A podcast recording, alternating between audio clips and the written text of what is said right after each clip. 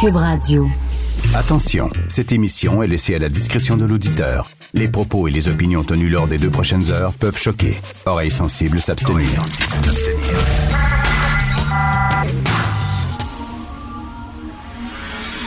Martino. Richard Martineau. Politiquement incorrect. On veut envoyer le signal qu'il a compris le message des électeurs? Cube Radio.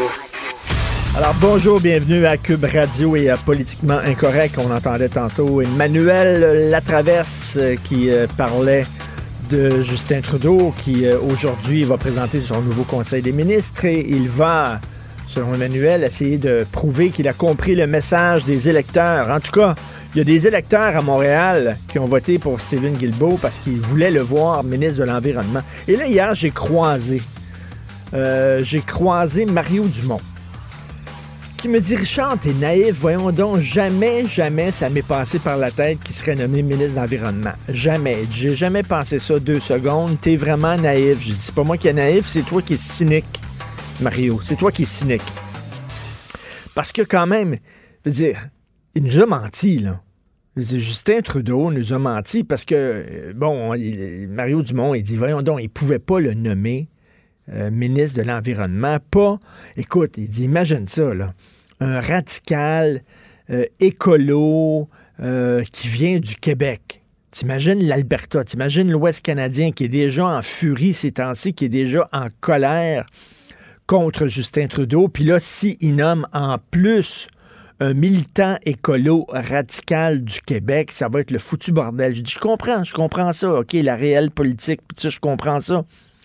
Mais pendant les élections, il s'est présenté comme Monsieur Vert, plus vert que le Parti vert. Je l'invente pas, ça. À un moment donné, put your money where your mouth is. À un moment donné, il s'est présenté tout le long. C'est important, puis ma priorité, c'est la lutte au changement climatique. Puis regardez, on est allé chercher euh, Stephen Guilbeault, puis là, les photos qui se donnaient des câlins, puis tout ça. Il a jamais dit, il a jamais dit, je vais le nommer ministre de l'Environnement. Mais on est allé le chercher. Puis si vous êtes jeune, si vous êtes vert, si vous avez à cœur la lutte au changement climatique, votez pour nous. Alors là, le ministre de l'Environnement va être Jonathan Wilkinson.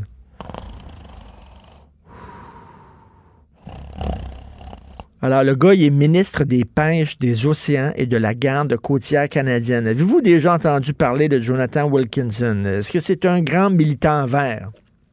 Parce qu'il me semble que quand tu es Justin Trudeau et tu te présentes comme le géant vert, ben, tu nommes quelqu'un qui est vraiment, là, qui a des couilles, qui est Monsieur Vert ou Madame Vert, là, au ministre de l'Environnement. Là, ministère de l'Environnement. Là, je vais vous lire le résumé, de qui est Jonathan Wilkinson. Ça, ça vient de la page du gouvernement fédéral. L'honorable Jonathan Wilkinson a travaillé pendant plus de 20 ans dans le secteur privé et a occupé avec succès des postes de direction au sein de différentes entreprises spécialisées dans le développement des technologies vertes.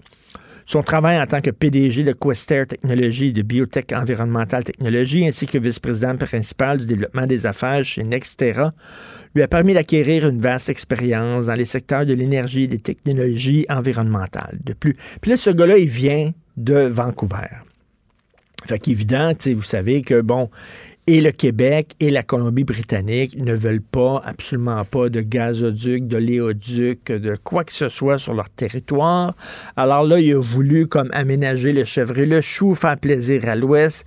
Il a pris quelqu'un qui vient du milieu des affaires, des technologies vertes. Bon, oui, il y a un pied dans l'environnement, mais tu sais, Boursier de la Fondation Rhodes, le ministre Wilkinson a mis à profit sa formation en politique publique lorsqu'il a travaillé comme négociateur constitutionnel et spécialiste en relations fédérales, provinciales, territoriales.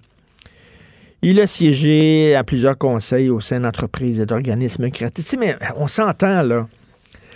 Quand tu te présentes comme le géant vert, puis tu dans ton équipe Steven Guilbeault, là, si c'est- l'affaire, c'est que moi, ce qui me fait suer de tout ça, je comprends que, bon, puis Stephen Guilbeault, ce n'est pas un radical. Je l'ai dit hier, c'est quelqu'un qui dans le milieu de l'écologie, dans le milieu des verts, des, militants environnementaux, pense pour trop, trop, euh, trop conciliant envers le milieu des affaires. Et en entrevue ici, Guilbeault l'a déjà dit, je veux pas tout sacrer les gens qui travaillent dans le milieu pétrolier au chômage. Au contraire, il faut travailler avec eux. faut entreprendre un virage vert. Puis moi, je suis pas monsieur écolo, je suis pas monsieur vert au bout. Là. Je pense pas au réchauffement climatique à tous les jours quand je me lève. Mais à un moment donné, il va falloir le prendre, ce virage-là. Là. Il faut pas être fou, il faut le prendre, le virage. Mais c'est certain que c'est un virage. Lui, il dit, on va accompagner ces gens-là, on va essayer de développer de nouvelles énergies, de leur trouver une job ailleurs, puis tout ça. C'est pas un virage à 180 degrés, C'est une courbe qu'on veut prendre. En tout cas, je trouve que le message lancé est un message de peureux. Et euh, finalement, il s'est présenté vers... Et ça, c'est tout, toute l'histoire de Justin Trudeau. qui s'est présenté comme monsieur féministe, alors qu'il y a une fille qui l'a déjà accusé de l'avoir de l'avoir.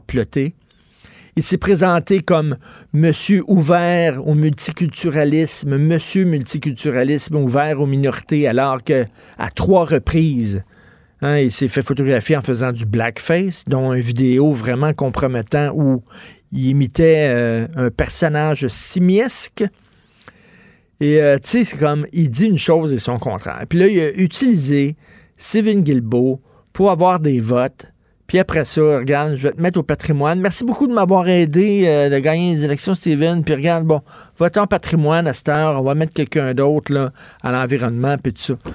C'est en fait, c'est dégueulasse. c'est qui qui avait dit ça? C'était Jack Meat. Jack Meat Singh. Il avait pu ça venir, lui. C'est dégueulasse. Ça, va être dégueulasse ce qui va se passer, là. En tout cas, j'ai bien hâte, euh, j'ai bien hâte de voir euh, la réaction des gens. On va en parler un peu plus tard dans l'émission. Vous écoutez Politiquement Incorrect. Martino. Un Martino par jour éloigne le médecin pour toujours. Vous écoutez Politiquement incorrect. Alors, nous allons parler d'économie et d'argent avec Pierre Couture, journaliste à la section argent au Journal de Montréal, Journal de Québec. Pierre, ça va tellement bien à l'ose. Salut Richard. Écoute, oui, euh, on en a parlé plusieurs fois encore ce matin des mauvaises nouvelles. On croit 34 magasins, plus de 100, une centaine d'emplois. Alors, une douzaine de... On parle de 12 magasins pour le Québec, là, 11 Rona et un Renault Dépôt. Alors, c'est... On s'en était parlé plusieurs fois. Moi, j'ai écrit plusieurs articles là-dessus. Le grand patron de Lowe's euh, aux États-Unis était devenu impatient, veut des rendements. Mais tu sais, le problème, le problème de Rona, Renault Dépôt, Lowe's, c'est un problème de revenus essentiellement. là sont pas capables de générer des revenus supplémentaires, donc ils doivent fermer des magasins. C'est pas le problème de d'autres chaînes de quincaillerie qui, elles, ouvrent des hmm. magasins. Alors là, c'est un problème. Tu sais, je pense que Lowe's a, a, payé trop cher pour Rona, Renault Dépôt à l'époque. Rona était aussi dans le reste du Canada. Là. Attendons-nous bien. C'est pas juste au Québec que ça va mal. Rona le, et Lowe's. On ferme des Lowe's aussi. Je pense qu'on ferme six Lowe's euh, dans le reste du oui, Canada. Six Lowe's, deux Renault Dépôt, puis 26 Rona. Mais écoute, la question, la question quiz que tout le monde se demande ce matin, mettons Rona n'avait pas été vendu à Lowe's. OK, Rona serait resté Rona. Est-ce que ces magasins-là auraient quand même été fermés parce que ça a l'air qu'ils sont sous-performants? Sont sous-performants pour l'actionnaire américain qui, lui, veut du rendement.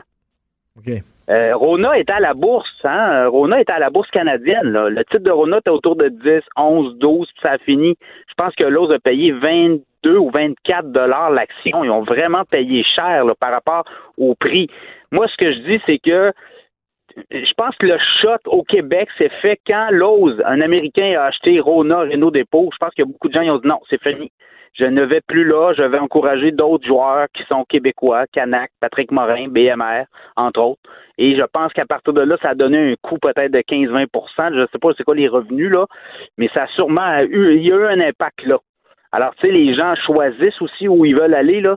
Et euh, je pense que ça a joué, ça aussi, ça joue dans l'équation autour de moi. J'y vais chez Rona Renault Dépôt. Mais... mais il y a de la compétition, puis il y a des Québécois qui sont là ou qui se battent pour des parts de marché et qui offrent faut le dire, qui offre un meilleur service dans bien des cas que Rona. Ben c'est ça, tu sais, là, Lowe's passe pour le grand méchant depuis, depuis longtemps dans cette histoire-là, mais peut-être que, tu sais, regarde, tu regardes effectivement, si, euh, si ces magasins-là performent pas, pourquoi ils garderaient en vie artificiellement? À un moment donné, tu dis, ben, on met la clé là-dedans, ça vient de finir. Et, hier, Home Depot, qui est un gros joueur américain, a annoncé que ses revenus étaient plus faibles que prévu aussi. Dites-vous que dans le secteur de la quincaillerie, euh, ça ralentit. Euh, certains secteurs ralentissent, la construction résidentielle ralentit tranquillement, peut-être pas au Canada, mais aux États-Unis, on le sent. Alors, euh, il y a des, des, profits qui sont moins importants là-dessus. quand tu compares Lowe's et Home Depot, là, parce que Lowe's est un gros joueur aux États-Unis, ben, tu vois, la, profitabilité euh, des rendements, tu vois, c'est 9% pour Lowe's, puis c'est 13% pour euh, Home Depot. Fait que Home Depot est plus rentable que Lowe's actuellement. Alors, je pense que le grand patron de Lowe's veut renverser la tendance et cherche à, euh, être plus rentable avec des magasins. alors, il parle de sous-performance. la question, est-ce que Rona aurait fermé ces magasins-là? Je ne hmm. pense pas. Je pense que Rona aurait travaillé pour faire justement gagner des parts de marché à ses, à ses, et à ces magasins, ce qu'on voit pas là, actuellement. Là. Puis là, penses-tu que c'est fini, là, les coupures, euh, les compressions chez Lowe's ou euh, c'est Bon, il va en avoir encore. il va en avoir d'autres. Bon, il va, oui, il va en avoir d'autres. Je pense que eux, pour eux, l'aventure canadienne euh, actuellement, tu vois, ils ont payé 3,2 milliards, ils ont radié 1,2 milliard l'an passé. Donc, pour eux, est-ce que ça vaut encore 2 milliards? Peut-être qu'on va encore assister à des radiations d'actifs. Euh, et là, ben, en fermant des magasins comme ça, ben, c'est sûr que la valeur de la chaîne vaut moins cher. Euh, ce qu'ils ont fait au Mexique carrément, c'est qu'ils ont vendu toutes les activités mexicaines. Là où c'est c'est euh, euh, a décidé de prendre les États-Unis, le Canada, et tu vois peut-être qu'ils vont décider de vendre aussi. Là, éventuellement, on va voir, on va peut-être avoir un acheteur. Peut-être que euh, Canac, BMR, euh, Patrick Morin, c'est des acheteurs potentiels aussi de ces magasins-là. Là. Alors, euh, surprenez-vous pas de voir apparaître un nouveau nom sur un des magasins qu'on annonce la fermeture éventuellement. OK, donc ça ne veut pas dire que ces gens-là vont nécessairement perdre leur emploi et vont ah, peut-être changer d'employeur. Ben, écoutez, on est en pénurie de main-d'œuvre dans le secteur ben du commerce au détail. Les gens qui viennent, qui, perdent leur emploi aujourd'hui euh, dans des Rona, euh, attendez-vous des voir chez le compétiteur dans pas long, là. C'est clair, là. Écoute, on va parler d'essence. Euh, on sait que le gouvernement Legault veut adopter un règlement qui. en fait, ce qu'il veut, c'est tripler le contenu d'éthanol dans les carburants, mais ça, ça veut dire que nous autres, on va payer plus cher notre essence. Oui, ben hier, j'ai rencontré Carole Montreuil, qui est le, porte-parole de l'Association euh, canadienne des carburants. Hein. Avant, c'était les pétrolières. Là, on est rendu une association de carburants. Euh, et, ce qu'il dit, lui, dans le fond, tout ça des coûts hein, pour s'ajuster. Si on passe de 5 à 15, qui est quand même une grosse euh, grosse marche, là, ben il faut que, comme la, la, la raffinerie Valero à Lévis, elle, c'est 175 millions de coûts. Eh ben, ça va se refléter. Les stations-service devront changer également leur façon de faire. Donc, c'est beaucoup d'investissements. On parle de plus d'un milliard d'investissements pour l'industrie. Donc, on va, on va refiler ça euh, aux consommateurs. On parle de 6 sous le litre potentiel de, de, de, hausse. Alors, euh, c'est encore des ben, on est donc content. Il me semble que c'est, on payait pas suffisamment cher notre essence, tiens. Mais, mais, mais tu sais, quand tu regardes le prix de l'essence au Québec, euh, la, le, litre, là, euh, la, quand tu dis la, molécule là, sur un litre à 1 dollar, mettons, on t'a une, une et 15, une et 20, mettons une et 10, une et 15, ben t'as quoi? T'as as 45 cents de taxes, puis de, de, de t'as la taxe verte aussi, hein, c'est 4-5 sous, là, t'as cette espèce d'éthanol-là. Euh, en France, souviens-toi, euh, Richard, l'an passé, les gilets jaunes, ça a sorti dans la rue parce que les prix de l'essence étaient devenus trop élevés, hein il y a des taxes, tout et tout. Alors, euh, je parlais hier avec les gens des pétrolières, puis ils disaient, il faudrait peut-être pas tirer l'élastique trop euh, non plus, parce que il y a beaucoup de consommateurs. Je veux dire, euh, la consommation d'essence au Québec ne diminue pas, là. On a 60 000 véhicules électriques, mais il y a quand même plus de 4 millions de véhicules qui fonctionnent à l'essence. Hmm. Alors, et, je regarde les pronostics de l'industrie pétrolière des prochaines années, là. On ne parle pas de diminution de consommation de produits d'essence au Québec. Là. Alors, tu sais, il va falloir faire attention là-dessus. Là, ben oui, on, va Encore, on va encore avoir besoin d'essence pour encore de nombreuses années. Là. Ben, on parle de 30 à 40 années encore. Écoute, et autre chose aussi, le, groupe Capital Média, on annonçait que ça va être une coop, une coop d'employés, puis bon, c'est réglé, c'est fait, mais finalement, ça ne se fera pas si facilement que ça. Là. Ben, hier, le gouvernement dit, nous, le, modèle qu'on privilégie, c'est le modèle coopératif euh, de tout ce qui a été déposé comme, euh, je pense qu'il y a deux repreneurs possibles, c'est les employés avec leur modèle de coopérative et pense qu'il y avait un autre euh, joueur qui, lui, euh, y allait avec des coupures impressionnantes. Alors, le gouvernement a décidé d'y aller avec le modèle coopératif, mais Desjardins, qui est une coopérative, a dit non, moi, j'embarque pas. Alors là, euh, le fonds FTQ n'est pas sûr d'embarquer non plus parce que Desjardins est pas là. Est-ce qu'ils vont trouver le financement nécessaire? Alors, je pense que c'est pas fait. Le montage financier n'est pas encore complété. On souhaite qu'ils le trouvent, mais hier, Pierre Fitzgibbon disait que le groupe Capital Média perd actuellement un million de dollars par mois. Eh boy! Mais écoute, c'est ça, là, même si c'est une coop, là, euh, ça va pas régler les, problèmes de fond qui accablent le milieu des médias. Là, veux dire, euh, rappelons-nous, le Tricophile, dans les années 70, c'était une usine de textile à Saint-Jérôme. Ça fonctionnait pas. C'est devenu une coop parce que les, les employés euh, ont acheté l'entreprise. Les employés sont devenus leurs propres patrons. L'aventure a duré sept ans puis ils n'ont pas réussi à renverser la vague. C'est un secteur mou de l'industrie, le textile, ça a pas, ça a duré sept ans, puis c'est mort de sa belle mort après. Là. Oui, mais dans le cas des Capital Média, le problème, c'est des revenus. Faut que tu ben faut que tu règles le problème des revenus, ce qui n'est pas le cas. Les grands du web ramassent à peu près tous de plus en plus. Alors les quelques euh, annonceurs qui restent, ben, sont peut-être tentés d'aller ailleurs, justement dans le web ou ailleurs. Alors tu sais, il faut que ton modèle d'affaires soit basé sur des revenus qui sont autres que la publicité. Et là, ces gens-là perdront pas leur emploi parce qu'on sait que le groupe Métro, vous autres, voulait faire des compressions si jamais ils mettaient la main sur ces journaux-là. Là, bon, il n'y aura pas de coupure d'emploi, sauf qu'ils vont perdre 30% de leur régime de retraite. quand même, ben, quand même beaucoup. Ça, c'est les retraités. Il faut faire attention, les retraités, c'est parce que là, le groupe Capital Média, la coopérative qui reprendrait les journaux, n'assumerait pas la liaison des, des, des, fonds de retraite. Donc, les retraités vont, vont se terminer, les fonds de retraite vont se terminer et il manque 30% de revenus là. Donc, pour les retraités, ça serait une perte de 30% mais il y aurait des pertes de salaire, c'est-à-dire qu'il y a pour, pour assumer euh, le roulement des journaux euh, dans une forme coopérative, c'est sûr qu'on couperait les salaires ben des oui, C'est sûr. En tout cas, on va suivre ça, bien sûr, au cours des prochains jours. On continue à te lire euh, dans la section argent du journal Montréal, Journal de Québec. Merci, Pierre Couture. Salut, Richard. Salut, Pierre. Politiquement incorrect. À Cube Radio et sur LCN, le commentaire de Richard Martineau avec Jean-François Guérin. Cube Radio. Salut Richard. Salut Jean-François.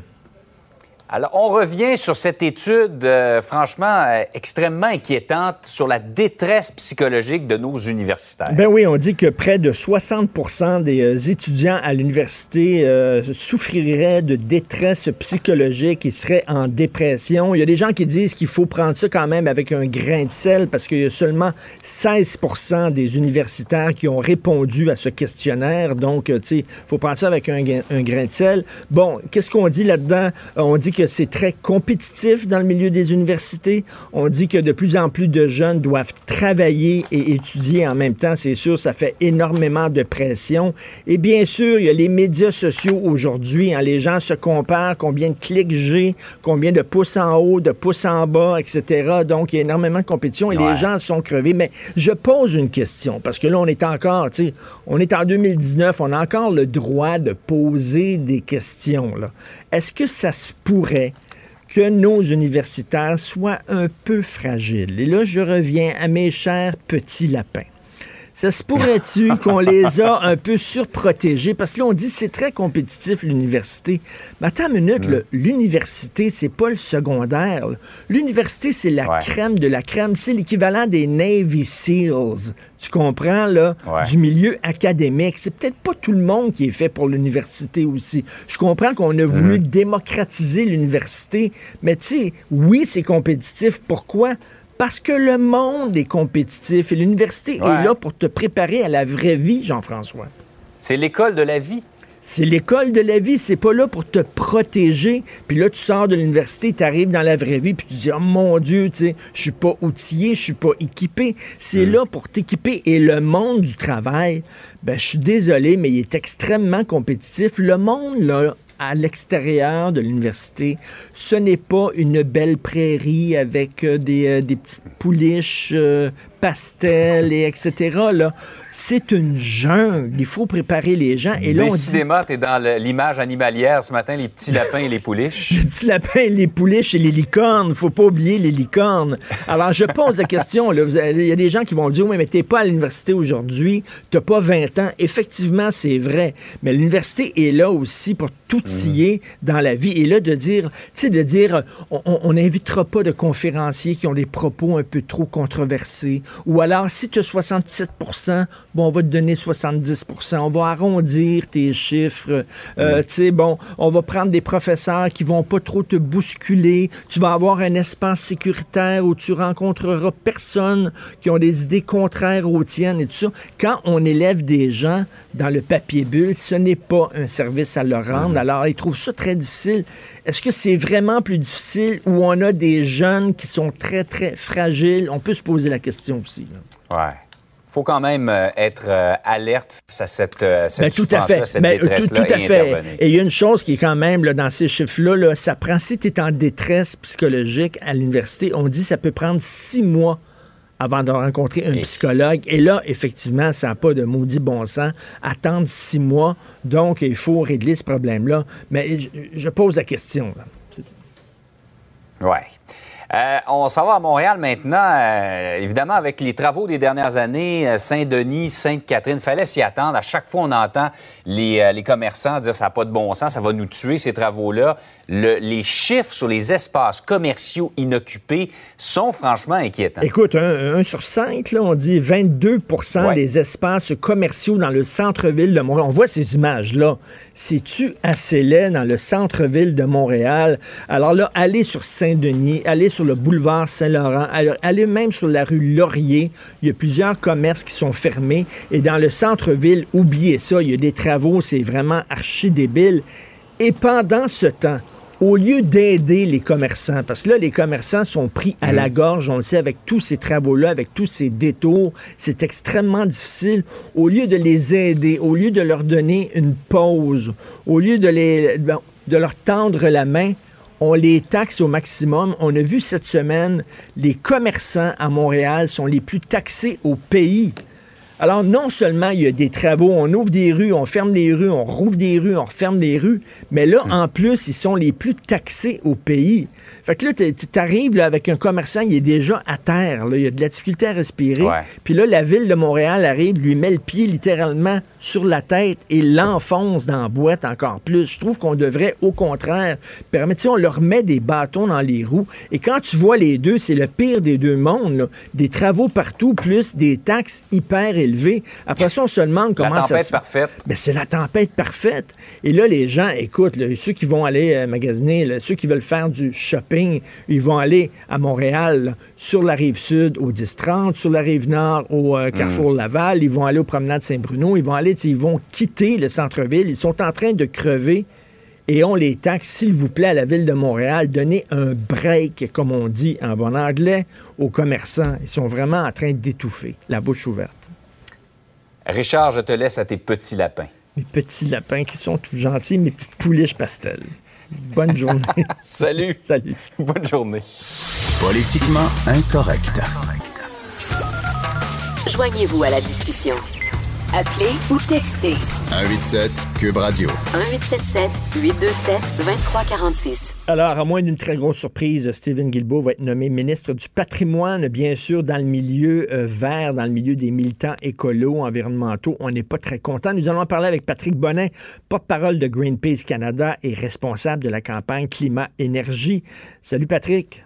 Bonjour. Écoute, à moins que je me trompe, peut-être que j'ai halluciné, je sais pas, mais il me semble que dans la campagne électorale, Justin Trudeau s'est présenté comme le capitaine vert. Là.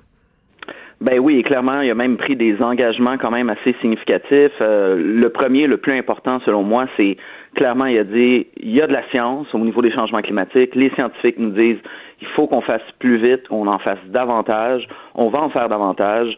Il a pris Stephen Guilbeault, littéralement. Euh, il l'a utilisé, mais il s'en est quand même très bien servi pour se présenter comme vert. Maintenant, il s'en prive, en fait. C'est ça le problème. Il a probablement le, meilleur allié qu'il peut pas avoir au sein de son cabinet, mais il met au patrimoine, alors que cette personne-là, Steven, a, a, quand même pendant 20 ans, 25 ans milité pour l'environnement, travaillé avec les entreprises, travaillé avec les gouvernements. Il était super bien placé pour faire la transition, pour justement arrêter de, de, faire l'expansion de la production du pétrole et du gaz. Mais là, de toute évidence, euh, M. Trudeau n'a pas voulu froisser l'Ouest, froisser les pétrolières, a mis Steven Guilbeault sur une tablette et malheureusement, il est en train de se priver probablement du meilleur allié qu'il avait euh, pour faire cette transition-là. Mais là, il y a des gens qui disent qu'on manque peut-être euh, de réel, réel politique, de, pragmatique, de, sens pragmatique, parce que, bon, de mettre ce qu'on me dit, tu mets pas un crinqué comme Civil Guilbeault, ministre de l'Environnement, alors que euh, l'Ouest canadien est en beau maudit. C'est certain que Justin Trudeau se tirait dans le pied, mais moi, c'est ce que je dis, c'est que c'est pas un radical, Stephen Guilbeault, ce n'est pas un crinqué. Même dans le milieu euh, des environnementalistes, il est perçu comme des fois un peu trop mou, même. Ben, euh, c'est beaucoup une question de stratégie, en fait. Euh, Steven Guilbeault a une approche euh, de, de, collaboration. Il a travaillé, par exemple, avec Jean Charest. il est allé sur le stage avec Rachel Notley, l'ancienne première ministre de l'Alberta, pour la féliciter de son plan, alors que au niveau changement climatique, on s'entend que l'Alberta, c'est c'est pas des précurseurs. en ce sens-là, je pense que l'enjeu, c'est pas tant est-ce que Steven Guilbeault est, un radical? Je, je pense pas, parce que à quelque part, ce qui ce qui revendiquait, c'était la science. Là, le problème, c'est qu'on a un gouvernement qui dit on veut être vert. Le premier signal qu'on soit, c'est le meilleur joueur qu'on a, on le met dans les estrades au niveau changement climatique. Et qu'est-ce qu'il va faire? Ben, il va travailler au patrimoine. Évidemment, il va sûrement faire un bon travail au patrimoine, mais toutes les, connaissances que cette personne-là a acquises, il est quand même reconnu au niveau international, au niveau canadien. Là, on s'en prive alors que c'est probablement le plus grand défi qu'on a de faire cette transition-là au Canada parce qu'on est un pays pétrolier, on se cachera pas les choses, là, euh, et, et on peut plus s'en aller dans cette direction-là. Et comment on fait cette transition-là? Comment on s'en va dans l'électrification des transports? Comment on s'en va dans les énergies renouvelables? Ça prend les entreprises, ça prend tous les autour de la table. Et là, le meilleur joueur pour faire ce pont-là, il sera pas là. Et, il est là le problème. Est-ce que ça veut dire que le gouvernement sera pas vert? À ce stade-ci, sérieusement, on, on, va quand même donner la chance aux coureurs. Demain, on voit qui vont être les ministres, quels vont être leurs mandats. Il y a toujours des lettres de mandat pour les ministres dans, laquelle, dans lesquelles c'est clairement indiqué quelles vont être les priorités. Et je pense que c'est là-dessus qu'on va juger. Est-ce que le gouvernement va mettre la barre assez haute? Est-ce qu'il va être cohérent par la suite?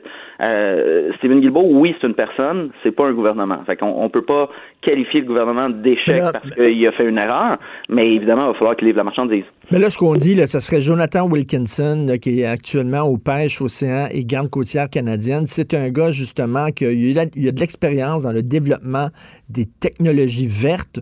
Euh, moi, je le connaissais pas plus que ça. Est-ce que c'est quelqu'un qui, qui, a un bon profil euh, auprès des environnementaux? Ben, euh, je dirais qu'il a été en fait euh, attaché au niveau environnemental, euh, au niveau du ministère de l'environnement, comme sous-ministre, pas, pas sous-ministre adjoint, mais ministre délégué à l'environnement, je crois. donc, il a de l'expérience à ce niveau-là. L'enjeu, puis on le voit au niveau du Québec, je dirais, c'est pas tant qui va être la personne au niveau de l'environnement, c'est hmm. dans quelle mesure le premier ministre va supporter, va mettre et prendre, dans le fond, euh, sous son aile aussi cet enjeu-là de, de transition. Puis on parle d'environnement, mais c'est, c'est de la santé aussi. On s'entend quand on parle euh, du trafic, par exemple, à Montréal euh, et un peu partout à travers le Canada, ben, il y a des enjeux au niveau de la santé, au niveau de la pollution de l'air, au niveau de, des changements climatiques, des impacts, par exemple, les inondations, les, les canicules qu'on a eues. Il y a déjà des impacts sociaux. Fait que c'est pas juste une question d'environnement, c'est une question d'économie. Il faut faire un virage comme société, il faut faire une transition. Et si le ministre de l'Environnement n'a pas les coups des franges, s'il n'y a pas l'appui de la part de M. Trudeau, ben, il ira nulle part. Évidemment, on regarde, mettons, à Québec, on a M. Charette, qui est, le ministre de l'Environnement, mais en bout de ligne, on sait très bien que c'est le premier ministre qui cale les shots. Fait que si on n'a pas un leadership fort, si euh, on, ça ne se passe pas juste au niveau de l'environnement, c'est le développement des ressources, c'est le développement des transports collectifs, c'est évidemment toute euh, l'utilisation de, l'électricité dans, dans nos bâtiments versus utiliser du gaz, par exemple. Donc, c'est un changement majeur de société qu'on doit faire. Et ça, ben, ça implique que tout le monde soit euh, autour de la table puis en parle. Stephen Guilbeault va être là. Il va être au cabinet. C'est, c'est pas une mauvaise chose, mais évidemment, la plupart de son temps va être consacré à défendre le patrimoine. Et, pour nous, ben, Comme on s'entend, on s'entend. C'est pas pour ça qu'il s'est lancé en politique. Là. ça m'étonnerait qu'il s'est lancé en politique pour faire de la petite politique puis négocier avec Netflix puis Disney Plus puis tout ça. Là. Il est allé en politique là, pour être ministre de l'environnement. Jamais je croirais qu'il est content aujourd'hui de se retrouver au patrimoine? Ben, vous ferez des entrevues avec lui et vous verrez. C'est sûr qu'il ne dira pas qu'il n'est pas content parce qu'au moins il se retrouve au sein du cabinet, donc dans les prises de décision, mais ultimement, le problème, c'est que c'est pas lui qui va être le porteur du dossier. Et oui, on comprend l'idée de ne pas s'aliéner l'Ouest, de ne pas mettre un, environnementaliste en l'environnement qui va devoir évaluer tous les projets. Il a déjà dit il est contre le projet de, de pipeline Trans Mountain, l'expansion de, de ce pipeline-là qui vise à, augmenter la production de pétrole des sables bitumineux puis l'exporter. Mais il aurait pu quand même avoir un rôle, par exemple, comme ambassadeur pour le climat ou ministre délégué au changement climatique. Ben oui, c'est ça, mais écoute, l'imagination, il l'a pas fait. On aurait pu avoir un ministère de la transition énergétique.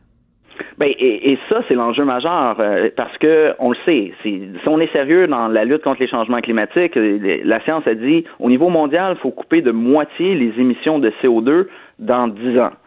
On s'entend que c'est majeur. C'est pas rien, là, couper de 50% d'ici 2030 les émissions mondiales.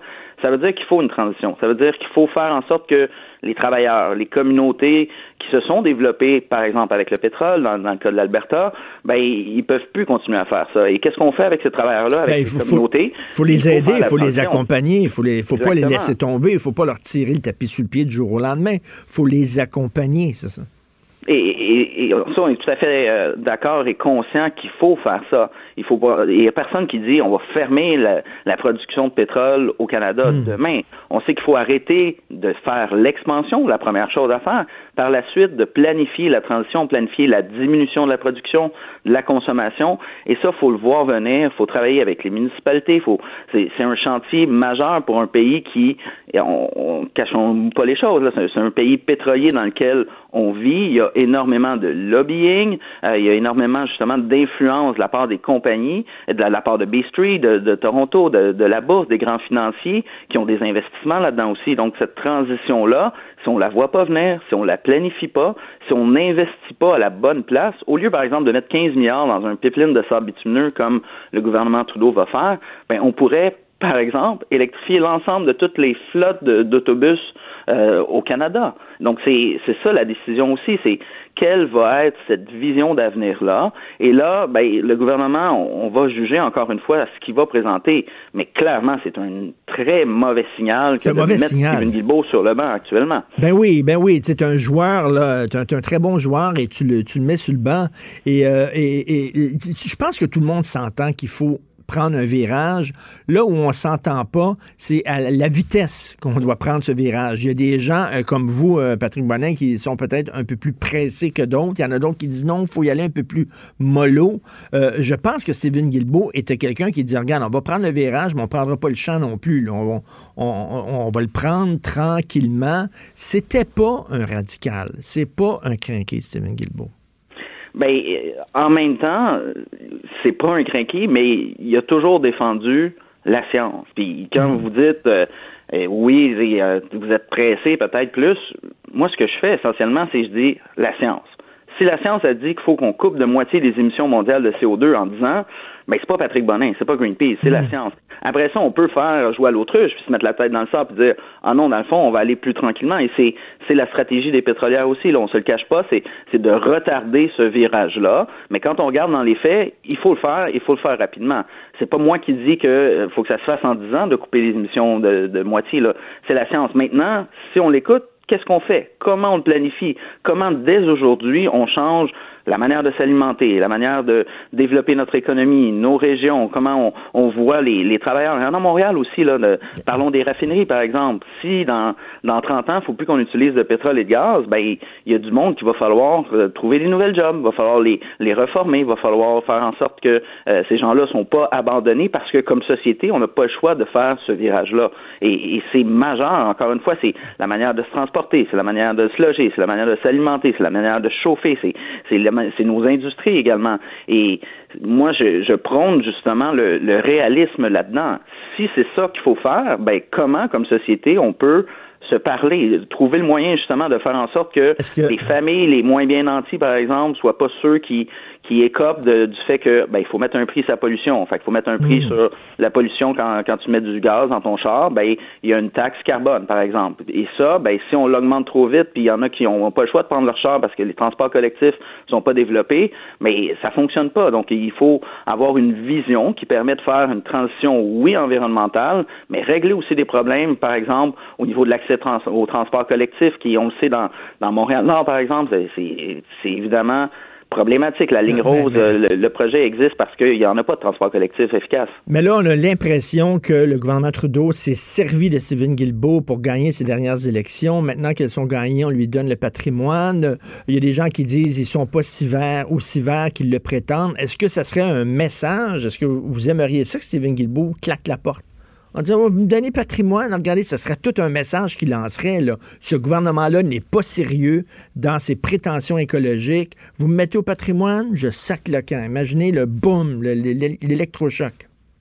Ben, euh, si je me mets dans la peau de, de Stephen Guilbeault, il a quand même fait un, gros pari en se lançant en politique. Il n'était pas certain d'avoir euh, son poste et il s'est complètement peinturé dans un coin en appuyant les libéraux. Il croit en ce virage-là. Le gouvernement, en théorie, là, c'est des belles paroles, on s'entend. Maintenant, est-ce que ça va se produire? Euh, Stephen Guilbeault, c'est un joueur dans une équipe, on s'entend. Est-ce que ça veut dire que le gouvernement ne sera pas vert ou ne fera pas de virage parce que Stephen Guilbeault est pas là? Hmm, Je pense pas. Mais évidemment, si le gouvernement s'en va pas là où il a dit qu'il allait, dans, cette transition-là, de sortir rapidement du pétrole, de devenir un modèle, de respecter la science, oui, on s'attend à ce que Stephen Guilbeault ferme la porte et, et claque la porte. Ben oui. À ce stade-ci, est-ce qu'il peut le faire? Tu sais, je pense, je pense pas que ce serait logique de sa part de dire Ah, je suis au patrimoine, donc par conséquent, le gouvernement ne sera pas vert. Moi-même, je peux pas dire ça. Mais évidemment, là, ils n'ont plus aucune chance. On va pas laisser un pouce de, de manœuvre de- à ce Ben, gouvernement-là. c'est ça. Si dans deux ans, si dans deux ans, on voit que ça n'a pas plus bougé que ça et que Steven reste encore là, on peut dire que là, il serait peut-être pas cohérent avec ses positions personnelles. Merci beaucoup, euh, Patrick Bonin, porte-parole de Greenpeace Canada, responsable de la campagne Climat-Énergie. Merci. Ça fait plaisir, bonne journée. Ah. Martineau et l'actualité, c'est comme le yin et le yang. Impossible de les dissocier. Politiquement incorrect. Alors, Justin Trudeau va présenter son nouveau Conseil des ministres. Nous allons en parler avec Emmanuel Latraverse, l'analyste politique. Salut, Emmanuel. Bonjour. Alors là, l'Ouest canadien peut souffler. Ça sera pas Stephen Guilbeault qui est à l'environnement. Oui, j'ai entendu ton entrevue avec Patrick Bonnet et j'ai lu ta, ta déception face à ce choix-là. Moi, je dois te dire, c'est pas une décision qui me surprend du tout, Hmm. du tout, du tout, du Je tout. suis naïf, donc. Ben, naïf, j'oserais jamais Ben, dire mais ça. non, mais Mario trop de me dit- jugement et d'expérience. Je pense Mar- que le, gouvernement Trudeau, le, le Parti libéral a bien utilisé la candidature de Stephen Guilbeault comme celle d'une caution morale environnementale pendant la campagne électorale. Mais M. Guilbeault a jamais été présenté comme un ministre de l'Environnement en attente, premièrement. Et deuxièmement, il y a un petit problème là, dans le fait de nommer ministre de l'Environnement. Et enlevons les relations publiques avec l'Ouest canadien. là. Monsieur Guilbeault s'est négocié le droit d'être contre le pipeline Trans Mountain pendant la campagne électorale. Et donc, de pas être solidaire de la politique de son propre parti là-dessus. Et donc, de garder une liberté de parole autour de ça. À partir du moment où il est ministre de l'Environnement, par exemple, là, c'est lui qui hérite de ce dossier-là, là. Euh, parce que il faut poursuivre toutes les études sur les approbations environnementales. Euh, Est-ce qu'on va le vendre, les contestations judiciaires devant les tribunaux? Il est obligé, là, après ça, s'il est ministre de l'Environnement, de le porter, le dossier du pipeline. Là. Et je veux bien l'argument des écologistes qui disent que c'est une mauvaise idée, le gouvernement ne l'aurait pas dû acheter. Regardez, ils l'ont acheté le pipeline, ils l'ont payé 4 milliards et demi là. Ils n'ont pas jeté l'argent à la poubelle là. Et la réalité, c'est qu'on regarde les résultats électoraux au Canada. Il y a une majorité de Canadiens qui ont voté pour un parti en faveur du pipeline, hein, libéraux, conservateurs. Puis il y a une majorité de Canadiens, c'est vrai, qui ont voté pour en faire plus contre les changements climatiques. Donc, de mettre Monsieur Bon, euh, pas Monsieur Bonnet, Monsieur Guilbeault à l'environnement, dans le contexte actuel, au-delà de l'enjeu de la colère de l'Alberta, ça aurait été le mettre dans une position impossible et en contradiction face avec lui-même, parce qu'il aurait été obligé de le défendre, ce pipeline-là. Et, euh, et c'est là, moi, je pense qu'il aurait perdu sa crédibilité.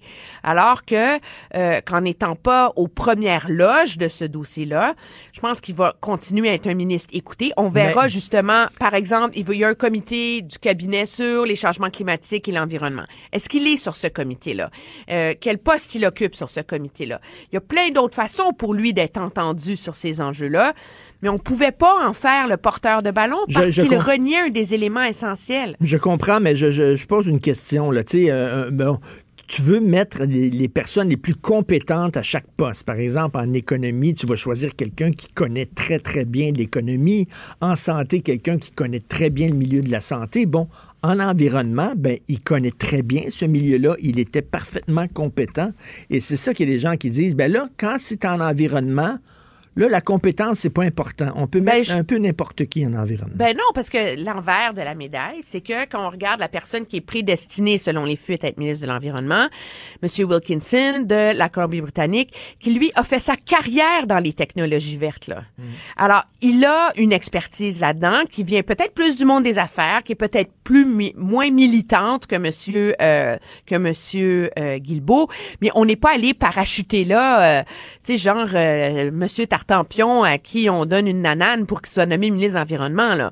On a nommé là un ministre important qui a fait ses preuves, qui a une connaissance et qui va avoir de la latitude et surtout objectivement le vrai champion de tous ces enjeux-là, dans la, le, ce qu'on en sait pour l'instant, ça va finir par être Mme Freeland. Là. Il faut pas se tromper. Là. On nomme pas quelqu'un vice-première ministre juste pour ses beaux yeux. Là. On nomme quelqu'un vice-première ministre pour donner le ballon à un ministre et lui dire, toi, tu t'assures de faire rentrer le train à la gare. Faire rentrer le train à la gare, là, ça veut dire qu'il y a une cohérence dans l'approche entre les changements climatiques et le développement économique. De réussir à y arriver en calmant euh, les angoisses, la colère, les susceptibilités de l'Ouest canadien, etc. Alors, de toute façon, le ministre au-dessus de tout ça aurait été Mme Freeland. Moi, je pense que c'est c'est sûr que c'est amer pour Monsieur Guilbeault de pas être nommé ministre de l'Environnement alors que tout le monde le voit là et que c'est sa cause. Mais c'est pas toujours les ministres qui ont une cause qui font les meilleurs ministres dans ce dossier-là. Parce que être ministre, c'est faire des arbitrages difficiles, c'est faire des compromis difficiles, et, euh, et je crois que ça aurait été assez injuste de mettre cette patate chaude-là dans le contexte actuel au Canada entre les mains euh, de M. Guilbeault en ce moment. Dernière, dernière question concernant Stephen Guilbeault, puis on va passer euh, aux autres ministres potentiels. Mais, mais bon, tu sais comment ça fonctionne, la formation d'un conseil de ministres. La question que je me pose, c'est il le sait depuis quand, Stephen Guilbeault, qu'il ne sera pas ministre de l'Environnement pendant la campagne électorale où les gens le voyaient ministre de l'Environnement? Et autour de moi, Emmanuel, il y a beaucoup de gens qui ont voté Parti libéral justement parce qu'ils voulaient que Stephen Guilbeault soit ministre de l'Environnement. Depuis quand il le sait? Mais il le sait toi? certainement depuis plusieurs jours. là. Comment ça marche un conseil des ministres? C'est que M. Trudeau a passé un certain temps. Mme McClellan était là, on en avait parlé. Isabelle Hudon. Tous les ministres ont été rencontrés. Il y a comme un brainstorm là, tu sais, qui se fait là, pour voir un tel, un tel, un tel. Euh, le greffier du conseil privé, lui, est responsable de regarder, qui est le plus haut fonctionnaire de l'État, la, la structure du gouvernement. Est-ce qu'il y a des ministères qu'on devrait scinder? Face à la nouvelle vision du gouvernement? Est-ce qu'il y a des ministères qu'on devrait regrouper, etc. Et là, une fois qu'on a ça, un conseil des ministres, ça part d'en haut. Tu décides, ministre des Finances, est-ce qu'il reste ou on le change? Bill Morneau, on le garde, merci. Ministre des Affaires étrangères. Ah, Christopher Freeland. Là, il y a un arbitrage. Et là, finalement, à partir du moment où elle bougeait, ben là, tout le reste se met en place. Puis là, il y a plein d'arbitrages qui vont là-dedans. Moi, je pense que Monsieur euh, Guilbeault, s'il y a le moindrement de flair politique, se doute depuis un certain temps qu'il ne Pendant risque la, pas d'être ministre pendant la de campagne, l'Environnement. pendant la campagne, Justin, il a dit, regarde, là, si on gagne, là, je te le dis tout de suite, là, tu seras pas ministre de l'Environnement? Écoute, on dit qu'il n'y a jamais eu aucune promesse de fait à M. Guilbeault et que lui ne s'est pas lancé en politique sur la promesse d'être nommé ministre dans l'Environnement. Je pense que M. Guilbeault a quand même évolué dans les cercles politiques depuis assez longtemps. Là. Euh, je suis pas mal certaine qu'avant de faire le saut, il a consulté, il a réfléchi et s'il a le moindrement étudié la question largement, il s'est lancé en toute connaissance de cause, en sachant très bien que les chances qu'il soit nommé ministre de l'Environnement euh, étaient quand même assez minces. Là. Euh, il y avait toujours un enjeu. Je pense que si M. Trudeau avait été majoritaire, avec un peu comme en 2015, où on était vraiment dans les symboles à cette époque-là, là, le calcul aurait été naturel. Mais on est en 2019, la réalité politique a changé et les attentes des Canadiens à l'égard de M. Trudeau ont changé. Et je pense que c'est ça qui vient euh, expliquer le choix du gouvernement dans le fait de ne pas le nommer ministre de l'Environnement. Est-ce qu'on va avoir un lieutenant du Québec? Ben là, c'est intéressant parce que il y a une allergie hein, au, au terme lieutenant du, Oui, du Québec. oui. Là, il y a comme un, y a un cauchemar mortel là, des guerres cochons codères là à l'époque là qui ont failli comme c'est détruire le parti ici au Québec là. Euh, mais est-ce que euh, et donc ça on nous dit d'attendre là. Ça, il semble se dessiner, puis c'est quand même drôle, parce que c'est la seule chose qui est encore un peu en suspens. Là. Ouh, ouh, ouh. c'est, c'est Mélanie Joly. Elle Ben a oui. une grosse promotion à saveur économique, mais un ministère qui n'existe pas. C'est un nouveau rôle.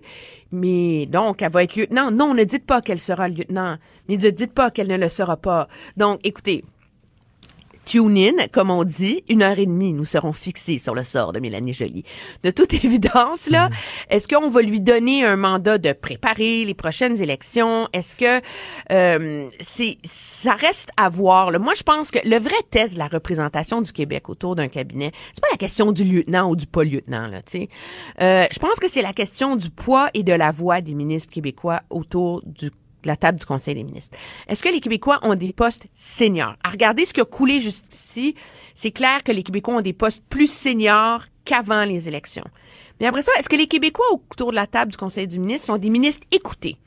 Est-ce que quand il y a des arbitrages à faire, ils sont capables de prendre le téléphone puis de parler au premier ministre? Est-ce que c'est toujours la même voix de la chef de cabinet ontarienne qui tient... Mon Dieu, êtes-vous encore là? Oui, toujours là. OK, excusez-moi, le Comrex est tombé c'est toujours la même voix euh, et les mêmes conseils qu'écoute M. Trudeau? C'est à l'usure qu'on va vraiment le savoir, le vrai poids euh, des Québécois autour de la table du Conseil des ministres. Et l'autre chose à surveiller, c'est est-ce que M. Trudeau, pour remplacer Gerald Butts, va s'adjoindre les services d'un secrétaire principal, comme on appelle là, dans, le, dans le jargon. C'est comme un comme un genre d'éminence grise là, tu sais, c'est la c'est le penseur à côté du chef de cabinet qui lui est euh, l'opérateur, si vous voulez. Il y a des rumeurs qui font revenir Marc-André Blanchard, l'ambassadeur de l'ONU à New York, à Ottawa pour remplir ce rôle-là. Donc il y a encore toute une une dose dans l'architecture de ce gouvernement-là euh, qui, est, qui est pas connu, là, un- des gros morceaux de casse-tête, objectivement, qui, au-delà des manchettes et des gros noms, là, demeurent très importants là, à, à connaître. Mais quand tu refais ton conseil des ministres, un message que tu lances à la population. Là. Que- quel message il va lancer aujourd'hui, Justin Trudeau? Mais moi, ce qu'on me dit, c'est que le message, c'est de dire on a compris le message.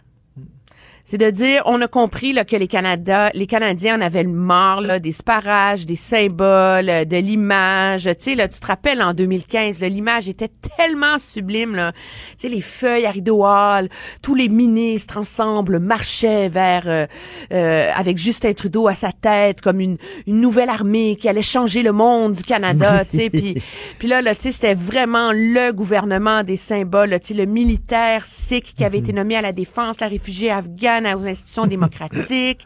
Euh, tu sais, la, la, la femme euh, aveugle au sport. euh, non, mais c'est pas des blagues, là. La, la procureure autochtone, ministre de la Justice, là. Tu sais, là-dedans, là, il y en a une qui est devenue vraiment une super ministre, là. C'est Carla, Carla Qualtrough, qui est passée d'être ministre junior... euh, euh, au sport parce qu'elle est une ancienne athlète paralympique à être responsable des travaux publics et de l'approvisionnement au gouvernement. Le reste, ça n'a pas marché. Là. Alors, Alors, le message, c'est nommer des gens compétents. Arrangez-vous pour que ça marche, là, puis faites vos devoirs. Alors donc, c'est c'est le passage de l'adolescence à l'âge adulte. Là, on devient C'est plus bien pragmatique. dit, ça. Oui. On verra, là, mais, tu sais, moi, quand je regarde les signaux qui ont coulé jusqu'ici, c'est ce que je vois. Euh, quand on voit les, les gros ministères, les messages qui sont envoyés, euh, etc. Ce sera intéressant, je pense, d'entendre le discours du premier ministre et ses réponses aux questions. Est-ce qu'on a un premier ministre qui répond à des questions? Est-ce qu'on a un premier ministre qui s'explique aux Canadiens? Ou on a encore aussi le Justin Trudeau caché derrière ses phrases creuses, là? Euh, ça aussi, ça va faire partie euh, du puzzle et du signal qui est envoyé du gouvernement, qui est celui de communiquer, d'être clair, d'engager les Canadiens dans la discussion politique ou qui est celui de euh, répéter les phrases et les slogans qu'on connaît sur l'égalité, la classe moyenne et, et, je, je lâche pas le morceau là, concernant Stephen Guilbeault en terminant. tu là, travers la gorge, hein? Oui, oui, oui. Est-ce que ça aurait été possible, Emmanuel, mettons là, tu as un ministre de l'Environnement qui est Wilkinson, puis à côté, tu as le ministre de la Transition énergétique. Puis là, ça aurait pu être, euh, est-ce que ça aurait été possible de, comme de diviser ça en deux, euh, la transition énergétique, puis là, tu mets Stephen Guilbeault là? Oui, parce qu'en France, problème, c'est vraiment super. Là, as Stephen Guilbeault après ça qui s'en va négocier la transition énergétique avec l'industrie pétrolière et le gouvernement de l'Alberta, sur le dos duquel le Parti libéral a fait campagne en diabolisant et en traitant l'industrie pétrolière comme des parias honteux du, de l'économie canadienne.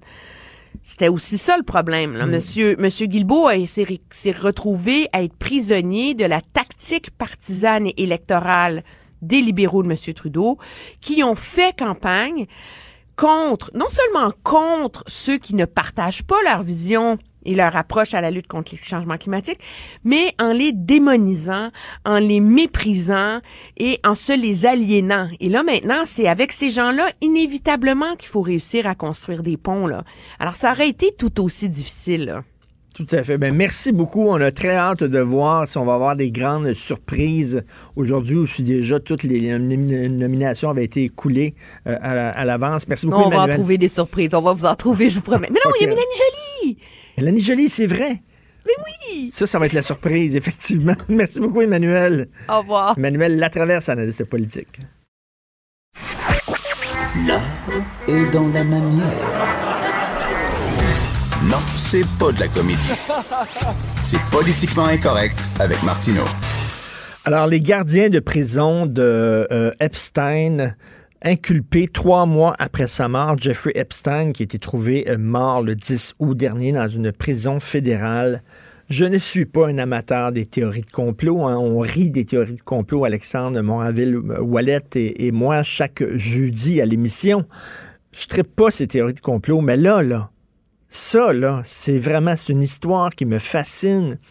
Alors, les deux gardiens de prison devaient faire des rondes continuellement, toutes les nuits, régulièrement, pour compter les prisonniers. Ça fait partie de leur job.